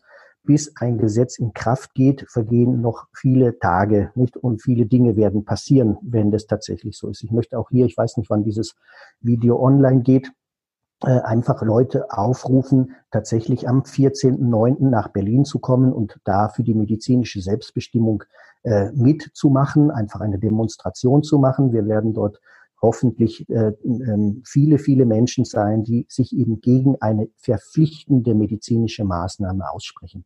Weil ich möchte das für mein Kind selbst entscheiden. Wir müssen ja auch immer wieder fragen, wer wird eigentlich zum Impfkritiker und wie wird es? Die meisten Impfkritiker sind deshalb Impfkritiker geworden, weil sie ein großes Kind haben oder einen Verwandten haben, der geimpft wurde und einen massiven Schaden erlitten hat. Ja? Wenn ich vier, fünf Kinder habe, dann ist das erste Kind noch massiv geimpft und total krank, das zweite weniger geimpft, weil man schon weiß, es ist nach der Impfung damals gekommen, das zweite Kind also weniger krank und die dritten und vierten Kinder hat man dann vielleicht den Mut nicht mehr zu impfen, man wird dann zum Voll ähm, äh. Und die Kinder sind plötzlich so super gesund, dass man selbst in der eigenen Familie diese Vergleiche sieht. Also wer wird zum Impfkritiker? Und auch die Frage, ist denn bei uns in Deutschland eine Impfpflicht überhaupt notwendig? Es gibt Länder, die seit vielen Jahren eine Impfpflicht haben und deutlich schlechtere Impfquoten haben als wir in Deutschland. Und es gibt Länder, die schon seit vielen Jahren eine Impfpflicht haben mit hohen Impfquoten von über 97 Prozent und doch mehr Maserninfektionen aufweisen, als wir das in Deutschland haben. Auch die mhm. Verhältnismäßigkeit fehlt hier völlig, wo Jens Spahn sich auch völlig falsch beraten lässt oder er wird ja von der Pharmaindustrie sehr beraten, er war ja früher sogar Lobbyist. Ähm, wir haben keine zunehmenden Masernepidemien. Die Fallzahlen gehen europaweit sogar weiter zurück. Die Impfkritiker nehmen auch nicht zu, wie behauptet wird. Auch darüber gibt es eine Untersuchung, dass die ähm, Impf ähm, der Bevölkerung tatsächlich steigt durch Aufklärungsarbeit, ist ja auch in Ordnung. Die Leute sollen sich ja impfen lassen, wenn sie daran glauben und dahinter stehen. Aber wir können doch nicht die Menschen, die schlechte Erfahrungen mit Impfung gemacht haben, oder aus religiösen Gründen oder weil sie sich einfach über den Tellerrand hinaus informiert haben, äh, dazu verpflichten, an den kleinen gesunden Babys medizinische Zwangsmaßnahmen ähm, ähm, einzuwinken. Und das betrifft ja nicht nur die Babys. Es betrifft ja alle Heilberufler, Krankenpfleger, Altenpfleger, ähm, Taxifahrer, Lehrer, ja, überall, wo Menschen mit anderen Menschen in Kontakt kommen, die werden früher oder später verpflichtet werden, sich gegen Masern, Mumps, Röteln, Windpocken impfen zu lassen, ähm, was überhaupt völlig Verhältnis ohne, also ohne jedes Verhältnis steht. Ja? Völlig verhältnismäßig, äh, die, also Verhältnismäßigkeit, die fehlt da völlig. Ja? Mhm. Und wenn wir jetzt hier mal einfach auch mit Zahlen arbeiten, warum führt man nicht ein Verbot für Alkohol ein, fürs Rauchen ein? Weil da haben wir deutlich mehr Sterbefälle. Wir reden hier von Sterbefällen pro Jahr in Europa von 20, 30 Sterbefällen. Lass es hochkommen. Und wie sind die gestorben? Wer ist gestorben? Wie wurde der behandelt? Was hatte der für Vorerkrankungen? Ja? Wir können nicht einfach sagen, nur weil ein Kind mit einem Herzfehler in Deutschland, Berlin, mit einem Herzfehler äh, auf dem Weg ins Krankenhaus reanimiert wird und wir finden nachher in seinem Labor einen Masernbefund zu sagen, der ist an den Masern gestorben. Nein, der ist an seinem Herzfehler gestorben. Ja? Und wie viele Geimpfte erkranken, ja, das ist auch nicht untersucht. Wir haben allein 2014 vom Paul-Ehrlich-Institut, vom Robert-Koch-Institut sogar veröffentlicht, zwei Kinder 2014 gehabt, die in Verbindung mit Masernimpfstoffen gestorben sind. Die erscheinen nicht in der Presse. Ja, wenn 2015 ein Kind in Berlin an Masern stirbt, mit dem Herzfehler, war womöglich gegen alles geimpft, nur nicht gegen Masern, was technisch völlig unmöglich ist, ja, dann steht in der Presse, ungeimpftes stirbt an Masern. Ja. Also da fehlt völlig die Verhältnismäßigkeit. Wir reden hier wirklich von einer Krankheit, die schon immer und von jeher völlig harmlos war und wenige Todesfälle hat, wenn ich jetzt das zum Beispiel im Vergleich mit Alkohol oder mit Nikotin setze. Ja, wie viele Menschen sterben jährlich oder täglich, können wir sogar sagen, mehrere hundert Menschen sterben täglich an den Folgen vom Alkohol und vom Nikotin. Täglich. Die Folgebehandlungskosten, die der Steuerzahler letztlich trägt, die sind, das ist eine Summe, da machst du dir überhaupt keinen Begriff davon. Ja?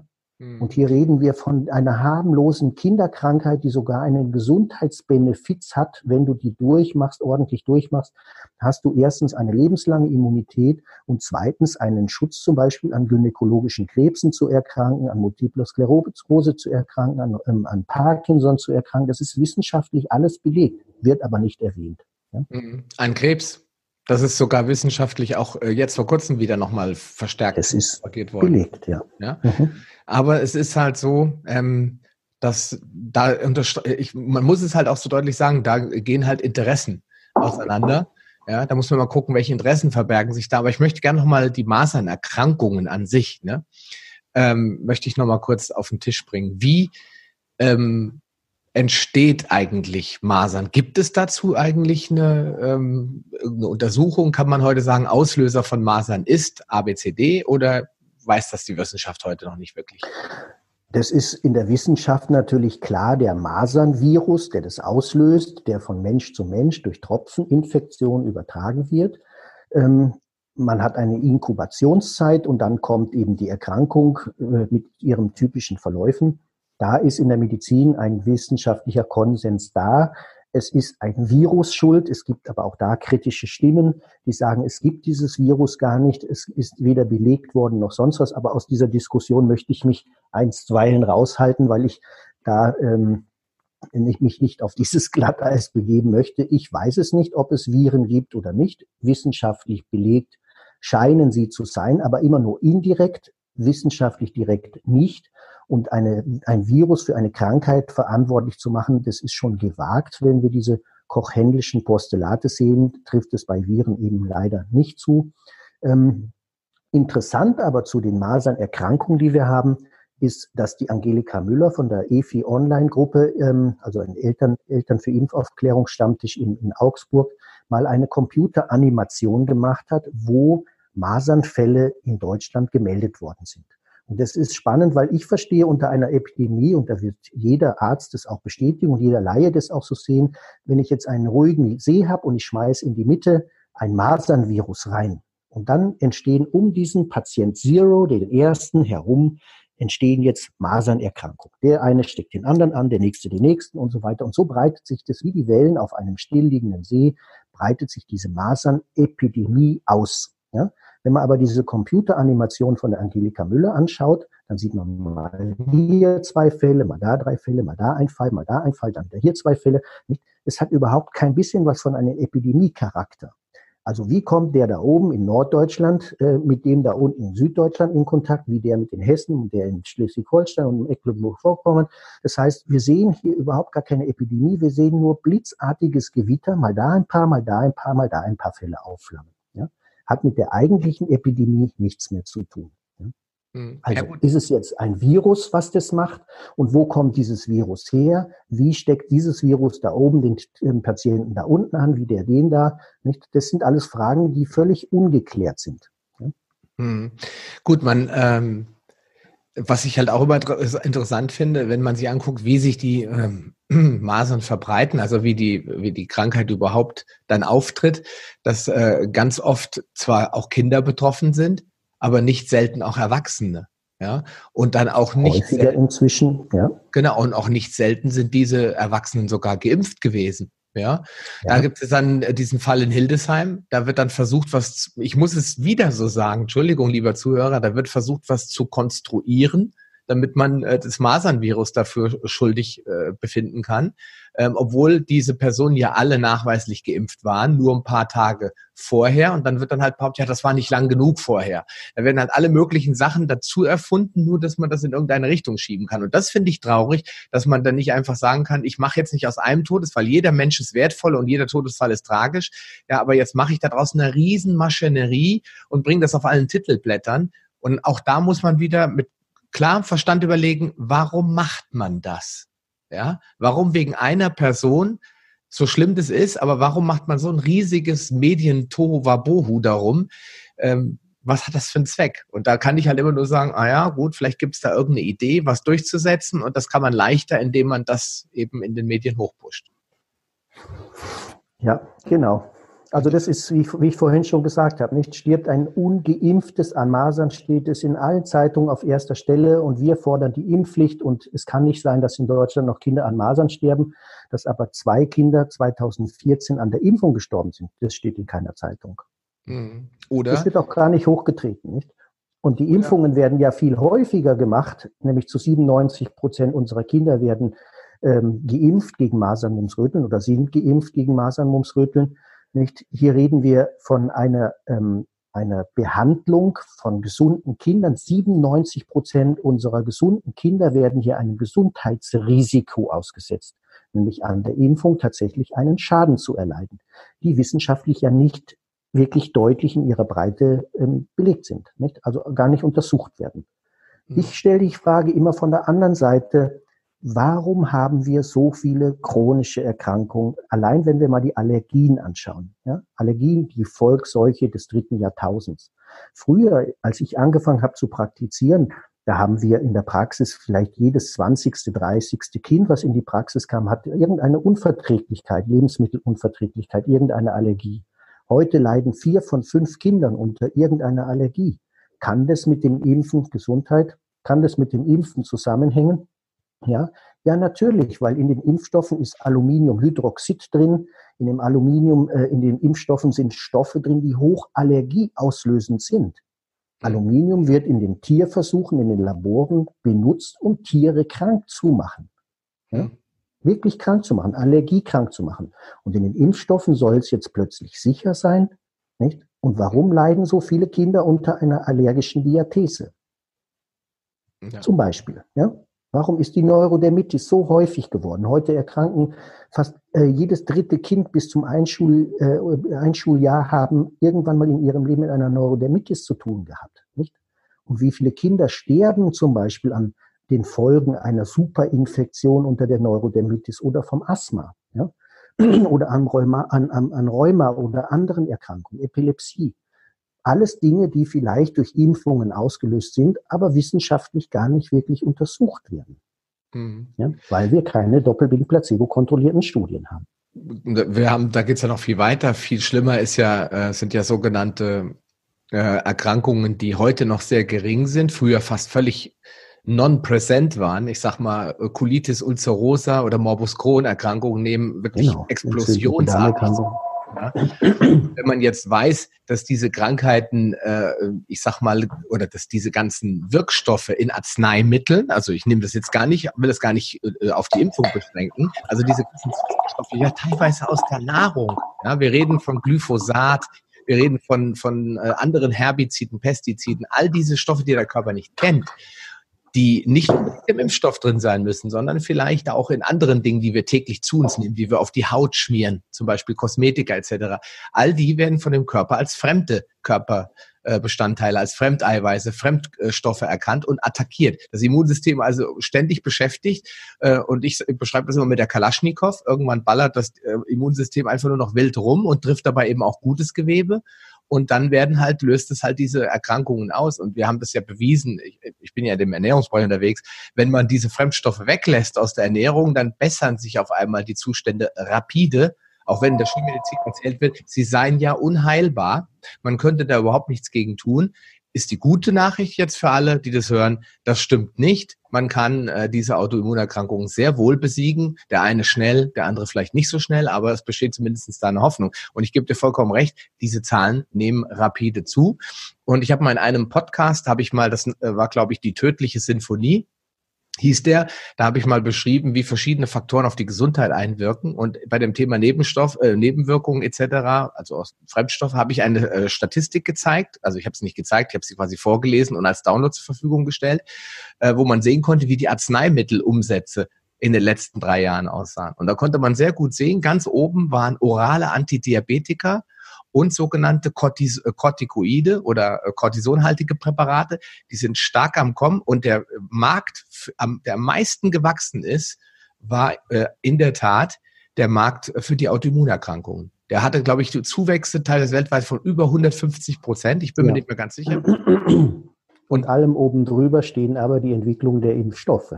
Nicht? Das ist ja. der lukrativste Markt im Pharmasektor, den es überhaupt gibt. Generikafrei, nicht, wird von jeder Krankenkasse erzahlt, sobald die liebe STIKO das durchwinkt und sagt, machen wir, ist jetzt äh, eine Empfehlung. Ja, das ist so ein sicherer Markt. Also die Pharmaindustrie, lieber Zuhörer, die hat kein Interesse an gesunden Kindern. Schauen wir die Ernährung an, die Lebensmittelchemie, wenn wir da sehen, was in unser Essen alles hineingepanscht wird, die haben kein Interesse an gesunden Kindern. Die wollen kranke Menschen. Ja? Wir wissen so viel eigentlich. Ja, wir wissen zum Beispiel, dass in den Deodorants, die wir da jeden Tag hinschmieren, wenn da Aluminium drin ist, dass es Brustkrebs machen kann. Jetzt schaut jede Mami, das Aluminium aus den Deodorants wegzulassen, aber dass sie ihren Babys dann da oben Aluminium direkt in den gut durchblutenden Muskel spritzen. Hm. Das ja? ist ja was anderes, weil das sind ja ganz geringe Mengen nur. Ja, ja, das reicht aber, wenn wir diese Menge mal zusammen addieren. Es gibt ja eine Lebensmittelaufsichtsbehörde, die einen oral, also durch den Mund, äh, aufgenommenes Aluminium reglementiert. Die sagen, so viel, ein Milligramm pro Kilogramm Körpergewicht pro Woche ist vertretbar. Jetzt wissen die aber nicht, dass nur ein Tausendstel davon im Magen-Darm-Trakt resorbiert wird. Also wir reden hier von einem Mikrogramm pro Kilogramm pro Woche. Und jetzt schaut bitte mal in die Beipackzettel, die man schwer zu Gesicht bekommt. Ich weiß, aber da könnt ihr gerne auf meine Seite www.rolf-kron.de schauen unter Beipackzettel.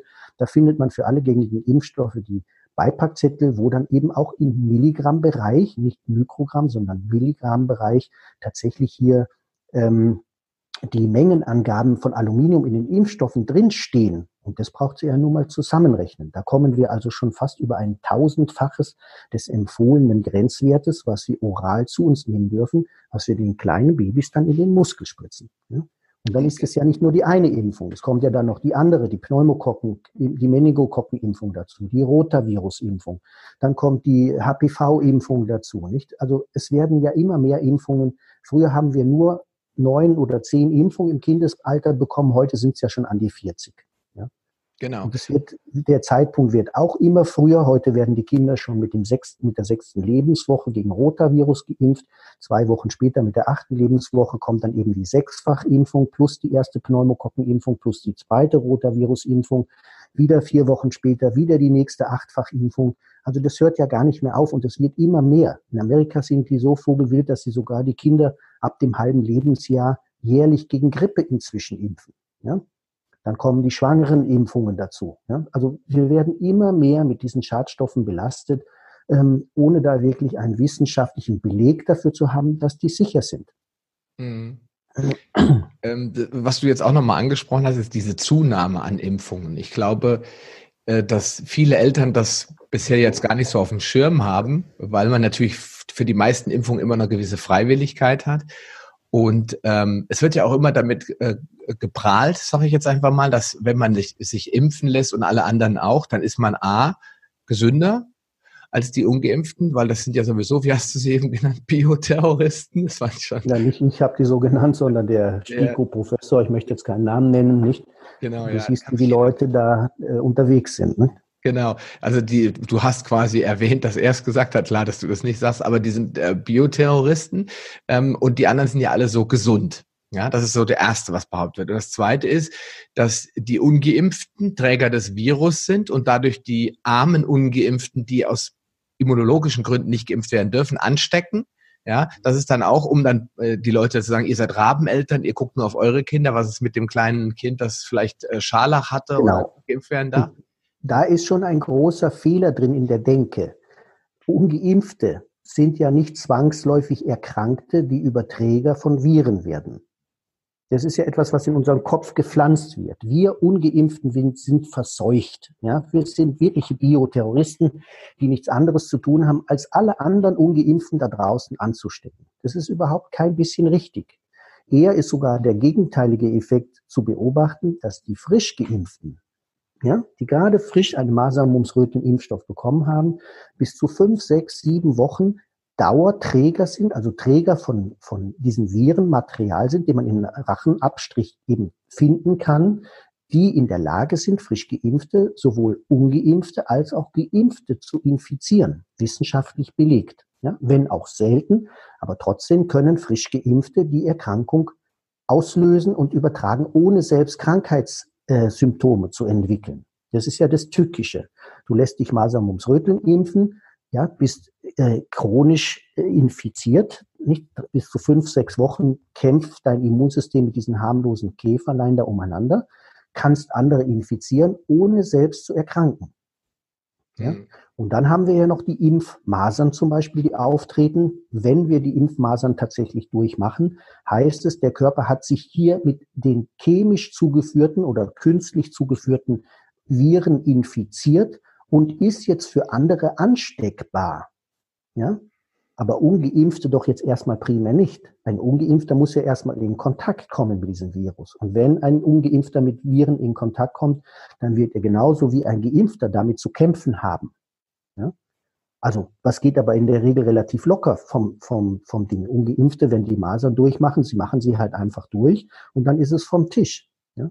Auch hier müssen wir Zahlen vergleichen. Wie häufig erkranken Geimpfte und wie häufig erkranken Ungeimpfte.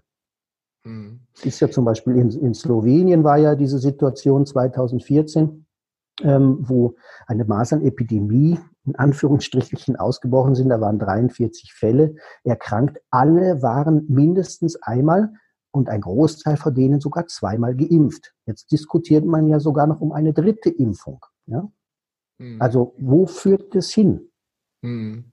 Da wird in einen schon angeschlagenen äh, immungeschädigten oder zumindest immunangeregten Organismus weiter immer Schadstoff reingespritzt, in der Hoffnung, es wird dann schon besser. Das ist so, wie Albert Einstein gesagt hat, es ist der Wahnsinn der Menschheit zu glauben, immer das Gleiche zu tun und ein anderes Ergebnis zu erwarten. Ja, es ist, es ist völliger, völliger Irrsinn, was das betrifft. Aber viel schöner finde ich das Beispiel vom Disneyland ähm, wo äh, eine Masernepidemie durchs Disneyland ausgebrochen ist. Ich weiß nicht, ob du die ja, Zahlen dazu Wo angeblich ein Ungeimpfter andere angesteckt hat. Nein, in Amerika gab es ja gar keine Ungeimpften in Anführungsstrichen, weil die ja schon seit vielen, vielen Jahren dieses Ding haben, no vaccination, no school.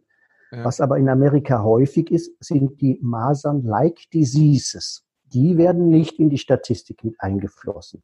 Das heißt, die Kinder, die kriegen diese Koplikschen Flecken in der Rachenschleimhaut, sie kriegen Fieber, sie kriegen einen Ausschlag, der ausschaut wie Masern, aber es sind keine Masern, weil sie waren ja geimpft. Ja? Also so werden die Masern einfach wegdefiniert, weil ein Geimpfter ja nicht Masern erkranken kann. So, mhm. und in Amerika gibt's aber genauso Masernerkrankungen, äh, und es gibt genauso Impf, ähm, ähm, ähm, also Impfnischen, wie man so schön sagt, religiöse Gruppen, nicht Randgruppierungen, die sich nicht impfen, wo natürlich die Masern auftreten können. Und das wollen die Eltern ja auch. Nicht? Sie setzen ihren Kindern jetzt nicht bewusst äh, die Kalaschnikow, wie du schon sagst, an den Kopf, sondern sie gehen einfach mit der Natur, die sagen, wenn mein Kind die Masern bekommt, dann bekommt sie und dann hat es auch ein Gesundheitsbenefit davon. In der Regel. Es gibt natürlich immer Ausnahmen. Ja? Mhm. Hungernde Kinder zum Beispiel in, in der dritten Welt, da ist nicht nur die Masernerkrankung eine schwere Erkrankung, sondern auch eine einfache Grippe, eine Herpeserkrankung ist eine schwere Erkrankung. Die bläst selbst der kleinste Windstoß um. Da jetzt aber eine Masernkultur daraus äh, hochzuzüchten, also zu, sah jetzt Argumente dafür zu sammeln, dass die Kinder reihenweise an Masern sterben. Nein, die Kinder sterben an Hunger. Ja? Die sterben an Unterernährung, an Vitaminmangelversorgungen und ähm, da haben wir einfach das Problem, dass das äh, in, der, in der Wissenschaft benutzt wird als Argument hier bei uns in Europa, wo wir keine Mangelerscheinungen haben, für eine Impfpflicht. Völlig daneben. Ja? Mhm. Die elaborieren hier mit Zahlen, die bei uns völlig jenseits der, der Wirklichkeit sind. Wir haben ähm, in Deutschland, ich glaube, bis zum Halbjahr 540 Masernfälle beim Robert Koch Institut gemeldet. Äh, wir hatten äh, letztes Jahr etwas um die 900 Fälle bei 83 Millionen. Das ist jetzt nicht wenig, ist aber auch jetzt nicht so, dass ich sage, um Gottes Willen, äh, wir haben eine weltweite Bedrohungssituation, da gab es viel schlimmere. Wenn ich mir anschaue, in Italien waren es, glaube ich, 2017 5000. Ja, auch dieses Jahr haben wir diese Marke. Ja, es gibt, du bist jetzt zwischenzeitlich immer mal wieder weg. Ähm. Wir haben Fälle, aber im Vergleich wir müssen immer das Mittel sehen von vielen Jahren. Ja, im Mittel sind bei uns die Masernerkrankungen permanent unten. Es gibt keine rasanten Masernanstiege. Das ist ein völliger Schwindel. Hier wird mit Zahlen laboriert, die einfach nicht stimmen. Ja, wir haben in Europa natürlich durch eine äh, Masernepidemie, die wir jetzt in Rumänien hatten, ähm, einen leichten Anstieg. Aber Deutschland ist im Mittel weiterhin unter den ähm, bisherigen Zahlen. Wir sind, ja, ähm, da kann man nicht von einer an, von rasant ansteigenden Masernfällen äh, sprechen. Das ist einfach nicht richtig. Ja. Hm. Ähm, wir müssen jetzt noch mal gucken. Ich habe hier auf meinem Zettel noch äh, eine Sache, die Komplikation, weil du hast ja eben schon gesagt, ähm, normalerweise verläuft das alles sehr sauber. Es kann aber zu Komplikationen kommen. Und vor diesen äh, Komplikationen äh, wird ja immer wieder ähm, wird ja immer wieder gewarnt. Ja.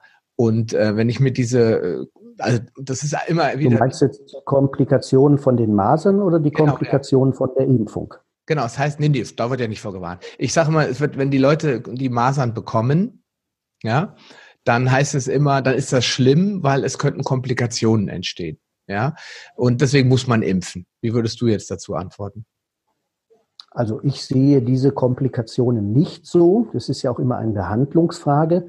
Wenn ich jetzt zum Beispiel bei Masern, überhaupt bei jeder Kinderkrankheit gleich mit äh, Fiebersenkung daherkomme, dann ist natürlich klar, dass die Komplikationsrate für Meningitis wesentlich höher ist, wissenschaftlich belegt und bekannt. Ja.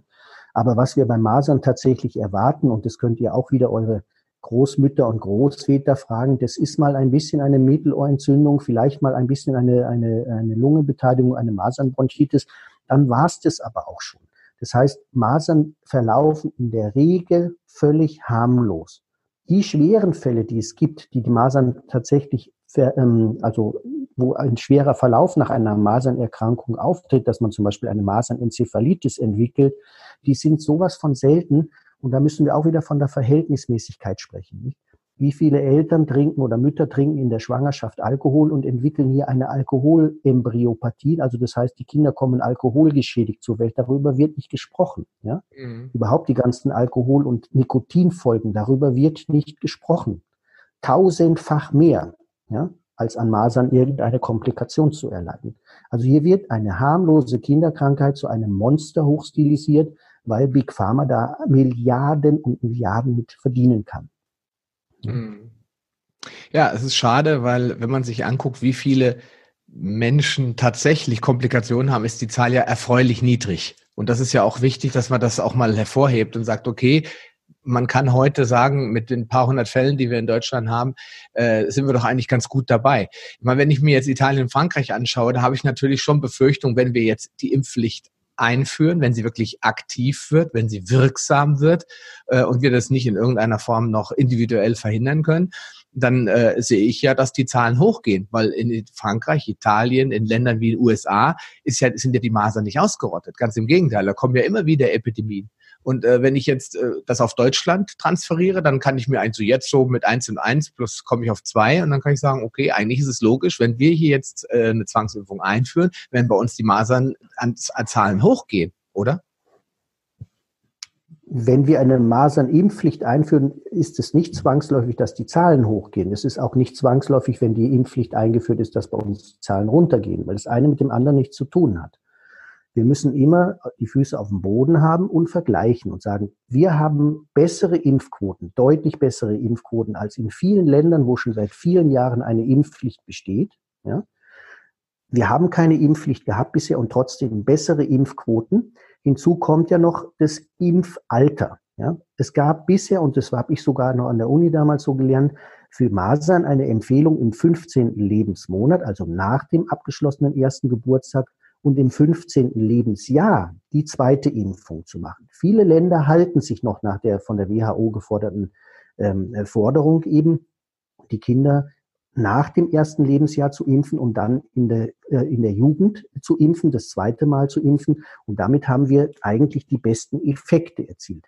Wir in Deutschland, wir machen aber wieder mal alles anders. Wir fangen jetzt an, unsere Kinder schon mit dem elften Lebensmonat zu impfen, also vor dem ersten abgeschlossenen Geburtstag und riskieren damit erstens, dass die Nebenwirkungsrate viel höher ist. Zweitens, dass die Immunantwort deutlich schlechter ausfällt. Und drittens, wenn eine Immunantwort ausfällt, die auch deutlich schneller wieder nachlässt, die man dann durch eine Auffrischimpfung oder eine zweite Impfung nicht wieder verbessern kann. Ja? Mhm. Wir machen hier also einen groben Fehler, dass wir jetzt Kinder vor dem ersten Lebensjahr mit Masern äh, äh, impfen oder Masern-Mumsröteln impfen, weil es gibt ja keinen monovalenten Masernimpfstoff mehr. Also ähm, ein deutlicher Fehler. Und wenn die zweite Impfung wie ähm, für viele andere eben erst nach dem sechsten, siebten, achten, neunten Lebensjahr gemacht wird, dann fallen die natürlich hierzulande bei uns aus dem Raster. Wir haben ja die erste Impfquote 97 Prozent und die zweite Impfquote 95 Prozent. Ja? Also sind wir doch da schon wahnsinnig äh, gut aufgestellt. Ja? Mhm. Hast du auch diese Internetfehler drin jetzt? Also du bist immer mal wieder eingefroren. Ich, ähm, ja, aber das, äh, ja. wir machen einfach weiter. Ich kann auch alles genau. sehen, der Ton mhm. ist bestens, kein Problem. Mhm. Ähm, okay. Äh, wir haben jetzt, wir sind sowieso so langsam am Ende. Die Experten Wir haben ja in Deutschland auch eine gewisse Anzahl an Experten, ja, die äh, ja eigentlich, würde ich jetzt mal sagen, wissen, wovon sie reden. Da gibt es zum Beispiel den Ethikrat, dann äh, gibt es äh, die Ärzte für eine individuelle Impfentscheidung. Das sind alles äh, approbierte Ärzte mit Doktortitel teilweise, die äh, meiner Meinung nach eigentlich auch wissen sollten, wovon sie reden. Dann haben wir Dr. Cornelia Betz, eigentlich eine Impffreundin, sage ich es mal neutral. Ähm, die raten aber alle von der Impfpflicht ab. Ja, das heißt, sie sagen eigentlich, Impfen äh, ist im Prinzip gut. Cornelia Betz sagt sogar super und notwendig. Aber wenn es darum geht, die Leute zu zwingen, dann sind die eigentlich alle nicht äh, äh, konform mit Jens Spahn und dem Gesundheitsministerium. Ja, ähm, warum dann äh, doch? Warum geht die da auf einmal die ähm, die ähm, Regierung nicht mehr ein auf die auf diese Experten, lässt die teilweise im Regen stehen? Also ich weiß, dass der Ethikrat noch vor dem 17.07. seine Meinung dazu sehr deutlich geäußert hat, aber die äh, Reaktion war am 17.07. Äh, mit 220 weiter aufs Ziel zu. Wir interessieren uns nicht für eure Meinung. Also, dass sich alle gegen eine Impfpflicht aussprechen, nur Jens Spahn nicht und einige andere, das hat ja Methode. Ähm, man kann sich eigentlich nur in Deutschland gegen eine Impfpflicht aussprechen, weil wir brauchen keine Impfpflicht. Wir haben die besten Impfquoten im Vergleich zu anderen Ländern, die schon viele Jahre eine Impfpflicht haben. Das heißt also, wir können da gar nichts verbessern. Jens Spahn geht es hier darum, die zweite Masernimpfung, die unter 95 Prozent angeblich in, äh, in, in Deutschland äh, da ist, einfach zu erhöhen. Jetzt müssen wir aber zu diesen ganzen Dingen einige Fakten wissen. Und die sind wirklich wichtig, dass wir uns die ja einfach vergegenwärtigen. Die erste Masernimpfung wird bei uns in Deutschland vor dem ersten abgeschlossenen Lebensjahr gemacht, was eigentlich nach der Forderung der Weltgesundheitsorganisation auch nach dem ersten Lebensjahr stattfinden sollte und nicht vor dem ersten Lebensjahr stattfinden sollte. Eine Masernimpfung reicht in der Regel, so ist der wissenschaftliche Konsens, bei 95 bis 97 Prozent der Menschen eine Antikörperproduktion und damit den verlangten Impfschutz zu produzieren. Die zweite Impfung, die man gibt, ist eigentlich keine Auffrischimpfung, sondern nur eine Auffangimpfung, den Körper derjenigen, die keine Antikörper bisher entwickelt haben, also diese drei bis fünf Prozent, die bisher keine äh, Immunität entwickelt haben aufgrund der Impfung, eine zweite Chance zu geben. Das heißt, man gibt hier nochmal eine zweite Impfung rein, und bewirkt dort nochmal eine Steigerung der Immunantwort jetzt auf 98 Prozent, 97 bis 98 Prozent haben, dann mit der zweiten Impfung tatsächlich einen Schutz. Aber vorher eben haben schon 95 Prozent der Menschen einen Schutz und die zweite Impfung ist da völlig daneben. Ja, die zweite Impfung wird in ganz Europa, eigentlich auf der ganzen Welt eigentlich mit dem 12., 13., 14., 15. Lebensjahr gefordert und auch in vielen Ländern praktiziert. Selbst in Deutschland gibt es ja in Sachsen die sächsische Impfkommission. Wir haben ja in, in Deutschland zweierlei Impfkommissionen. Die haben auch noch eine ganz andere Impfempfehlung als die ständige Impfkommission, die für ganz Deutschland eben die Impfempfehlungen äh, ausspricht. Also auch die sächsische Impfkommission impft anders. Und wenn ich jetzt eine Einschuluntersuchung mache, und da wird ja vor dem sechsten Lebensjahr oder mit dem sechsten Lebensjahr erfasst, sind viele eben noch nicht ein zweites Mal geimpft worden, weil ja eigentlich die Empfehlung dahin geht, die zweite Impfung erst in der Jugend zu machen. Ja? So, und jetzt fordert Jens Spahn die Impfpflicht. Damit ist er ganz allein auf weiter Flur. Also selbst die Ständige Impfkommission, selbst das Robert Koch Institut, äh, viele Experten aus dem Ethikrat, ähm, ähm, also ganz viele wissenschaftliche Gremien sprechen sich gegen eine Impfpflicht aus und das zu Recht, weil einmal ist die Notwendigkeit nicht da, in Deutschland eine Impfpflicht einzuführen, es sei denn, ich habe andere Interessen. Ähm, und zweitens ist die ja gar nicht notwendig, eben weil wir sowieso sehr, sehr gute Impfquoten haben, die sich nicht verbessern lassen. Ganz im Gegenteil. Und das fürchten eben auch Leute vom Robert Koch Institut, von der Ständigen Impfkommission und viele andere ähm, Experten. Wenn wir eine Impfpflicht einführen würden, ja, dann würde dieser Schuss nach hinten losgehen. Und viel mehr Menschen werden sich formieren, die impfkritischen ähm, Arbeitsgruppen, die werden äh, großen Zulauf finden und das kann ich bestätigen. Also ich habe einen impfkritischen Elternstammtisch hier in Landsberg, der Livaner Stammtisch Und wir waren sonst immer 10, 15 Leute. Inzwischen sind wir meistens so um die 30, 40 Leute. Beim Vortrag zur Masernimpfpflicht waren es sogar über 70 Leute. Also wenn das so weitergeht, kann ich muss ich fast die Stadthalle anmieten für den nächsten Impfstammtisch. Das äh, gewinnt immer mehr Zulauf. Ähm, dieser Schuss wird nach hinten losgehen. Ja? Die Patienten informieren sich immer mehr, wie man um die Impfpflicht herumkommt, sprich äh, gibt es die Möglichkeit, über die Kontraindikation, über in eine religiöse Sekte einzutreten. Manche gedenken schon auszuwandern. Nicht? Man muss sich überlegen, was der Jens Spahn hier in Familien, in Existenzen eingreift. Äh, also gerade bei Menschen, die ja doch sehr wohl informiert sind. Nicht? Das sind ja nicht alles uninformierte, dumme Mamis, die meinen jetzt äh, eine, Impf, ähm, eine Impfung abzulehnen. Nein, es sind sehr gebildete Menschen, informierte Menschen, die sich über ihre Kinder sehr große Verantwortung machen und eben viel studieren und sagen, wir brauchen doch noch gar keine zweite Masernimpfung, weil die wird doch in allen Ländern auf der Welt eigentlich erst in der Jugend gefordert. Warum in Deutschland mit dem 15. Lebensmonat? Ja? Mhm. Also, dass wir die erste Impfung in Deutschland auch vor dem ersten Lebensmonat ähm, durchführen, hat auch ähm, große Nachteile weil wir nämlich dadurch einmal die Nebenwirkungsrate erhöhen und zum Zweiten die Immunantwort, die der Körper auf diese erste Impfung entwickelt, deutlich schlechter ausfällt und auch deutlich weniger lange anhält. Ja, also da haben wir auch schon ein großes Dilemma, was Sie in Deutschland einfach schon im elften Lebensmonat und nicht erst im 13., 14., 15. Lebensmonat impfen, sondern eben vor dem ersten Geburtstag. Das sind aber alles Fakten, die Jens Spahn scheinbar nicht interessieren, wo er auch völlig falsch beraten wird. Äh, von seinen Leuten, die ihm da äh, soufflieren, wie man so schön sagt, nicht. Wenn er nur ein bisschen nachrecherchieren würde, dann würde er ganz schnell das Ruder rumreißen, nicht? weil damit macht er sich keine Freunde. Und wie man sieht, ist er da wirklich auf weiter Flur auch sehr alleine unterwegs, auch wenn es im Kabinett so kurz vor der Sommerpause jetzt noch durchgewunken wurde. Gesetz ist es noch lange nicht. Ja. Mhm. Ja, ich möchte noch zum Abschluss eine Frage stellen, weil ich finde, die sollte man stellen. Ich glaube, du hast sie auch schon indirekt beantwortet, aber ich möchte sie zum Abschluss wirklich nochmal äh, stellen. Sind geimpfte Kinder gesünder? Dazu gibt es keine wissenschaftlichen Studien, also zumindest nicht äh, wissenschaftlich anerkannte Studien. Nicht? Mich hat das Thema auch interessiert, weil ich gesehen habe, wie gesund meine Kinder waren im Vergleich zu anderen. Ich habe 2007 eine große Elternumfrage gemacht, allerdings nicht sehr wissenschaftlich, weil ich schon in der Überschrift geschrieben habe, Gesundheitszustand ungeimpfter Kinder. Und damit habe ich schon Selektion betrieben, also ist äh, alles anfeindbar. Äh, ich habe das auch deshalb nicht groß an die große Glocke gehängt. Ich habe es zwar mal in einem Vortrag erwähnt, den kann man auch anschauen im YouTube. Ähm, ungeimpfte Kinder sind deutlich gesünder.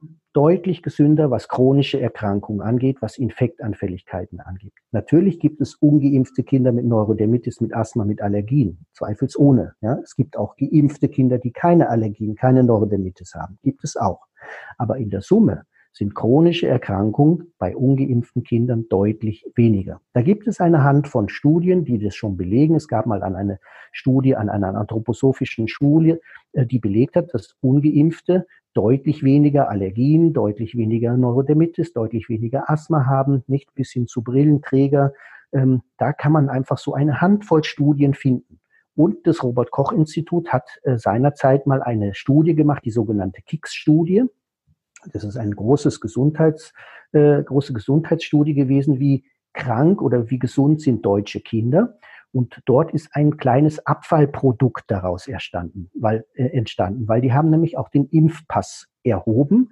Und mit der, mit der Erhebung der Daten des Impfpasses waren auch komischerweise, was heißt komischerweise, einige Menschen dabei, die nicht geimpft waren. Ja? Und die Daten, die wurden am Anfang stillgehalten. Die Angelika Müller, eben auch wieder vom, vom EFI Augsburg ähm, Verein, die hat diese Rohdaten angefordert und wissenschaftlich statistisch ausgewertet. Sie ist Statistikerin und hat jetzt herausgefunden, dass diese Ungeimpften im Vergleich zu den Geimpften deutlich weniger chronische Erkrankungen haben. Ja?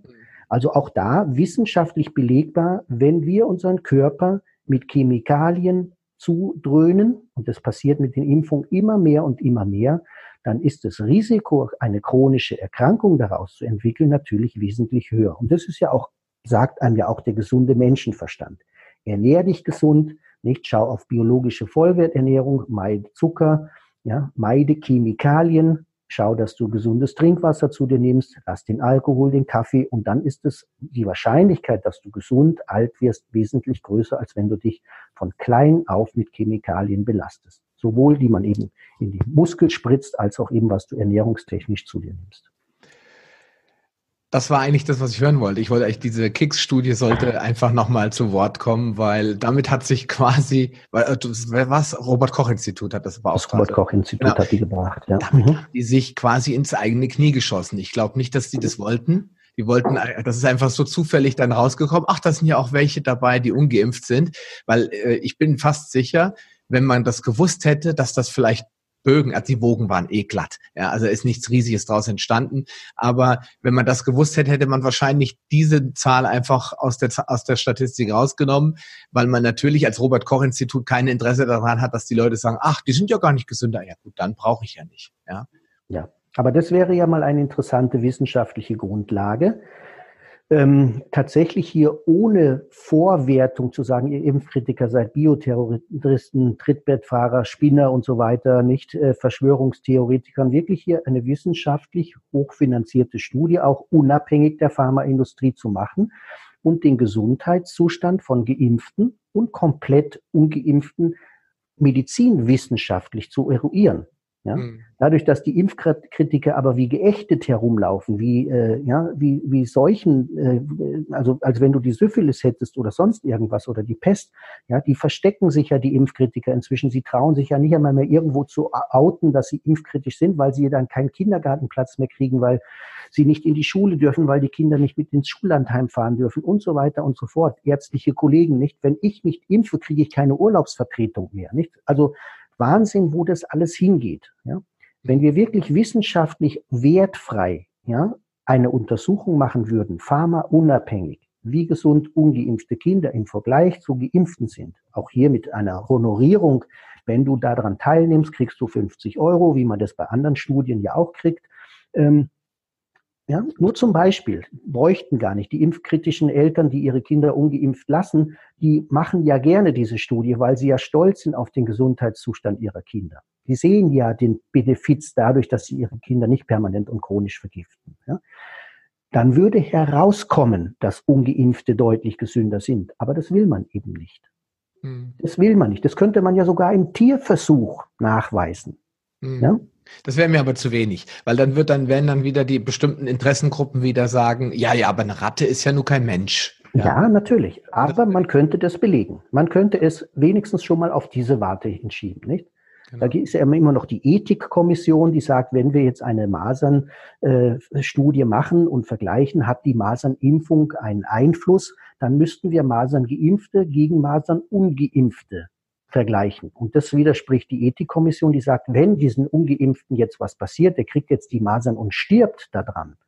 Ja, das kriegst du vor keiner Ethikkommission durch. Hm. Aber es gibt ja Menschen, die freiwillig sagen, nicht, ich mache bei dieser Studie mit, mein Kind ist ungeimpft und bleibt ungeimpft, Ethikkommission hin oder her. Wir wollen das so. Wir nehmen das in Kauf, dass unser Kind eine natürliche Erkrankung durchmacht. Mit mir kannst du gerne deine Studie machen. Und da gibt es viele. Ja, da gibt es zigtausende von Menschen, die ihre Kinder nicht impfen, die absolut bereit wären, eine doppelblind, placebo-kontrollierte Studie auch zu machen, geimpft oder nicht geimpft, Vergleichungsmöglichkeiten machen, wo dann eben etwas Erschreckendes für die Pharmaindustrie, für die Öffentlichkeit herauskommen würde. Ungeimpfte sind deutlich gesünder. Tja. Das ist ein gutes Schlusswort. Ich denke, äh, das Thema wird uns noch viele Jahre begleiten. Ja, ich sage immer, die Wahrheit von morgen ist die Verschwörungstheorie von gestern oder umgekehrt, die Verschwörungstheorie von heute ist die Wahrheit von morgen. Das hat äh, mir mal der Dirk Müller gesagt, als es um sein Buch ging, äh, wo er gesagt hat, dass es riesige Erdgasvorkommen in der, im Mittelmeer gab und sie, der Markus Lanz ihn als Spinner und Verschwörungstheoretiker dargestellt hat. Heute weiß es jeder, es ist die Wahrheit. Deswegen glaube ich, kann man das damit gut beschließen. Leute, fangt an, einfach ein bisschen kritisch zu hinterfragen. Keiner erwartet jetzt, dass ihr aufhört zu impfen. Keiner erwartet, dass ihr alles glaubt, was wir gesagt haben. Ihr sollt das ja ganz im Gegenteil in eure eigene Welt transferieren. Das ist mir immer ganz wichtig, zu sagen, was habt ihr hier gehört? Was hat der Rolf erzählt? Was hat der Sascha erzählt? Und wie passt das zu dem, was mein Weltbild betrifft? Und wenn ihr sagt, okay, die beiden sind offensichtlich zu hart auf den Kopf gefallen, dann ist das eure Entscheidung, weil das finde ich ist das Gute an der Meinungsfreiheit, dass jeder ja glauben darf, was er will. Aber bitte seid so offen und, äh, und fair und erlaubt auch Menschen in eurem Umfeld eine andere Meinung zu haben, gerade in puncto Impfungen, als ihr sie vielleicht vertretet, weil nur dann können wir als Menschen in so einer Welt äh, auch zusammenleben, harmonisch, ohne Streit, ohne Kriege, wenn wir einfach die Meinung der anderen, egal woher sie kommen, auch mal akzeptieren und mal beleuchten. Genau. Das ist wichtig, dass man sich halt auch wirklich informiert. Nicht? Wir ja. haben über 130 impfkritische Stammtische in Deutschland. Die kann man auf der Seite impfkritik.de äh, finden, beim Hans Tolzin auf der Seite eben, da gibt es einen eigenen Reiter Stammtische. Und da kann man sich halt hingesellen. Und auch die Literatur dazu ist da. Das sind von Ärzten, von Wissenschaftlern belegte Literatur, nicht? Klaus Hartmann, der zehn Jahre beim Paul-Ehrlich-Institut gearbeitet hat, ähm, der hat ein Buch geschrieben, äh, ähm, wie heißt es, Impfen bis der Arzt kommt oder so ähnlich heißt es. Ähm, auch das von der, von der Susan Humphreys, das Buch Die Impfillusion. Ja? Also sehr, sehr lesenswerte Bücher, ja? wo man einfach äh, ähm, sich informieren kann. Ja, genau, ein sehr gutes Buch. Nicht? Es gibt auch im YouTube für Leute, die nicht mehr gerne lesen, gibt es auch im YouTube ähm, Videomitschnitte von Vorträgen von der Susan Humphreys, von mir zum Beispiel, von anderen Ärzten, vom Klaus Hartmann über die Sicherheit der Impfstoffe, nicht und von vielen anderen ärztlichen Kollegen, die man sich anhören kann ähm, und sich selbst eine Meinung bilden kann. Ja? Genau. Und das halte ich für wichtig. Und für noch wichtiger halte ich, selbst wenn man impfbefürwortend ist, wenn man völlig dahinter steht, ja, niemand lässt sich gerne zu etwas zwingen. Ja. Und da wird die Bevölkerung wach werden. Und ich möchte hier auch nochmal, ich, wie gesagt, ich weiß nicht, wann dieses Video ausgestrahlt wird, einfach bitten, unterstützt eure medizinischen Selbstbestimmungsrechte mit und kommt auf die Demo am 14.09. nach Berlin. Schaut da bitte auch im Facebook, da gibt's viele Seiten, die das inzwischen auch posten. Da braucht es, glaube ich, da nur meinen Namen aufzurufen. Auf meinem Profil findet man da inzwischen sehr viele Hinweise dazu. Nicht? Ähm, kommt auf die Demo und unterstützt euer medizinisches Selbstbestimmungsrecht. Weil ich hoffe und ich wünsche mir, dass wir dann nicht nur 400 oder 500 wie in Hannover jetzt oder wie im letzten Jahr in Berlin mit 1700 Leuten, sondern ich wünsche mir, dass wir da wirklich zu Hunderttausenden auftreten und dem Jens Spahn einfach hier geschlossen zeigen, mit uns nicht. Ja, empört euch, steht auf, tut was. Hier geht es um euer medizinisches Selbstbestimmungsrecht. Wenn die Masernimpfpflicht durch ist, dann dauert es nicht lange, dann kommen auch die anderen Impfpflichten. Ja? Für die Diphtherie Tetanus, dann wird es wie in Frankreich sein, dass wir gegen zehn äh, Impfungen plötzlich eine Impfpflicht ausrufen. Und das darf in Deutschland nicht passieren. Ja? Da stimme ich dir 100 Prozent zu. Das muss einfach eine freie Entscheidung bleiben, ähm, unabhängig davon, was der Einzelne vom Impfen hält und äh, wie auch immer. Aber das sollte zumindest jeder selbst entscheiden dürfen, weil das steht in unserem Grundgesetz drin. Das sind unsere Grundrechte und die möchte ich nicht einfach ausgehebelt sehen anhand von, äh, von irgendwelchen äh, paar hundert Leuten, die da angeblich äh, erkrankt sind etc. oder eben auch faktisch gemeldet wurden und dann daraus wird eine Epidemie gemacht. Ähm, ich habe in meinem ganzen Umfeld hier und ich habe hier auch ein paar tausend Leute um mich herum noch keinen einzigen Maßanfall gesehen. Ja, ich, äh, vielleicht sind die auch alle unsichtbar, aber ich sage einfach mal, es, wenn es so schlimm wäre, dann hätten wir schon den Notstand ausgerufen und alles. Da jetzt die Leute zu zwingen, ist für mich ein Verlust an Selbstbestimmung, ein Verlust an Demokratie. Und ähm, das ist ja das, was wir in Deutschland eigentlich alle so heilig empfinden, unsere, unsere freie Freiheit und unsere Demokratie. Und die gilt halt ja. eben uneingeschränkt für alle Menschen, äh, unabhängig davon, äh, ob die jetzt äh, sich impfen lassen wollen oder nicht. Ja, es gibt auch noch ein paar einige interessante Websites, die ich vielleicht noch erwähnen darf, oder? Ja klar, du darfst erwähnen. Ich, ich stelle gleich die Frage davor, wo kann man sich weiter informieren über dich? Das will ich gerade sagen. Also es gibt ja einmal den Verein Ärzte für individuelle Impfentscheidung.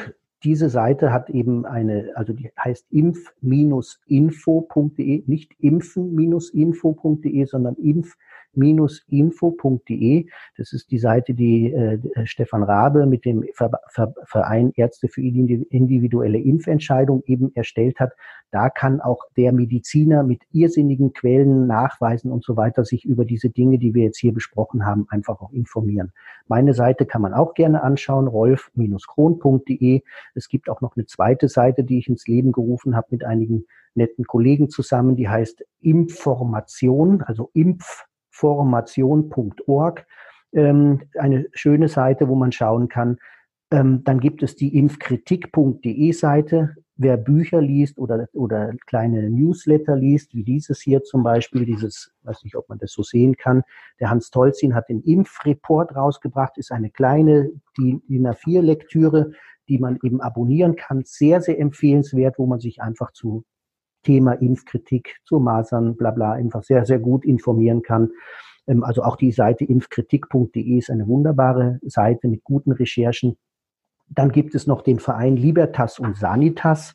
Das ist das Impfsorgentelefon, die man sehr unterstützen darf, auch gerne mit Spendengeldern, die auch äh, hier sehr an die Politik herangehen und dort ähm, ja einfach Aufklärungsarbeit machen und für unsere allgemeinen Interessen eintreten. Also da einfach informieren, dranbleiben und auch die Impfkritiker unter euch, die Mamis, die noch nicht so sattelfest sind, zu sagen, ja, ich kriege aber doch immer wieder Angst, wenn ich da Masern lese und da was höre und dann fällt wieder eine Zecke vom Baum. Nicht äh, alle völlig hysterisch und virophob äh, durch die Gegend laufen. Wendet euch an eure Impfstammtische. Ja? Das sind nicht Spinner, das sind Mütter, Väter, Eltern einfach von Impfgeschädigten, die sich engagieren, diese Aufklärungsarbeit zu machen. Das sind nicht irgendwelche Volldeppen oder Trottel. Es, also unser Impfstammtisch in Landsberg wird eben durch mich, durch einen Arzt geführt. Es gibt andere Impfstammtische auch, die durch Ärzten geführt werden, wo man sich wirklich auch mit Sorgen, mit Fragen einfach dann auch mal anders informieren kann als den völlig pro-orientierten Kinderärzten, nicht? Hm. Okay, in diesem Sinne, das war ein gutes Schlusswort, lieber Rolf. Ähm, ich denke, wir werden das gemeinsam verfolgen. Ähm, wenn der Podcast rauskommt, glaube ich, sind noch ein paar Tage bis Berlin. Ähm, ich möchte euch, wie schon gesagt, das nochmal bekräftigen. Nehmt euch die Zeit, beschäftigt euch mit dem Thema, nehmt das nicht alles als Gott gegeben hin, sondern lest nach, stellt alles in Frage. Und ich sage immer, stellt alles in Frage. Das, was wir sagen, dürft ihr genauso in Frage stellen, wie die Sachen, die andere also behaupten. Unbedingt. Weil nur dann kann man sich ein gesamtheitliches Bild auch von der Situation machen und darauf basierend dann auch eine vollwertige Entscheidung treffen. Weil wenn ich nur eine Seite kenne und der vertraue, dann gehe ich Gefahr, dass ich nicht alle Informationen habe. Und das ist wichtig, dass man in solchen Situationen, wo es die Gesundheit betrifft, auch wirklich alles an Infos da ist. Lieber Rolf, vielen lieben Dank nochmal an dich für die äh, unendlich vielen Informationen zum Thema. Ich freue mich, dass du dabei warst. Danke dir. Danke dir auch für das Interview. Gell? Ciao. Ciao. Schön, dass du dran geblieben bist. Die wichtigsten Informationen zu dieser Folge findest du in den Show Notes unter palio-lounge.de slash pl. Dort findest du alle Podcast-Episoden auf einen Blick. Oder gehe auf palio-lounge.de slash Folge und ergänze die entsprechende Nummer. So findest du zum Beispiel unter palio-lounge.de slash Folge 76 die Shownotes der Episode 76. Wenn dir diese Folge gefallen hat und du etwas für dich mitnehmen konntest, dann würde ich mich über deine ehrliche Bewertung freuen. Eine Anleitung, wie du diesen Podcast bewerten kannst, findest du unter palio-lounge.de slash podcast bewerten. Deine Bewertung hilft mir sehr, diesen Podcast bekannter und vor allem sichtbarer zu machen, damit auch andere Menschen davon profitieren können. Ich freue mich schon jetzt, dich bei einer der nächsten Folgen wieder begrüßen zu dürfen und wünsche dir viel Erfolg bei der Umsetzung deiner persönlichen Ziele. Bleib gesund, dein Sascha Röhler.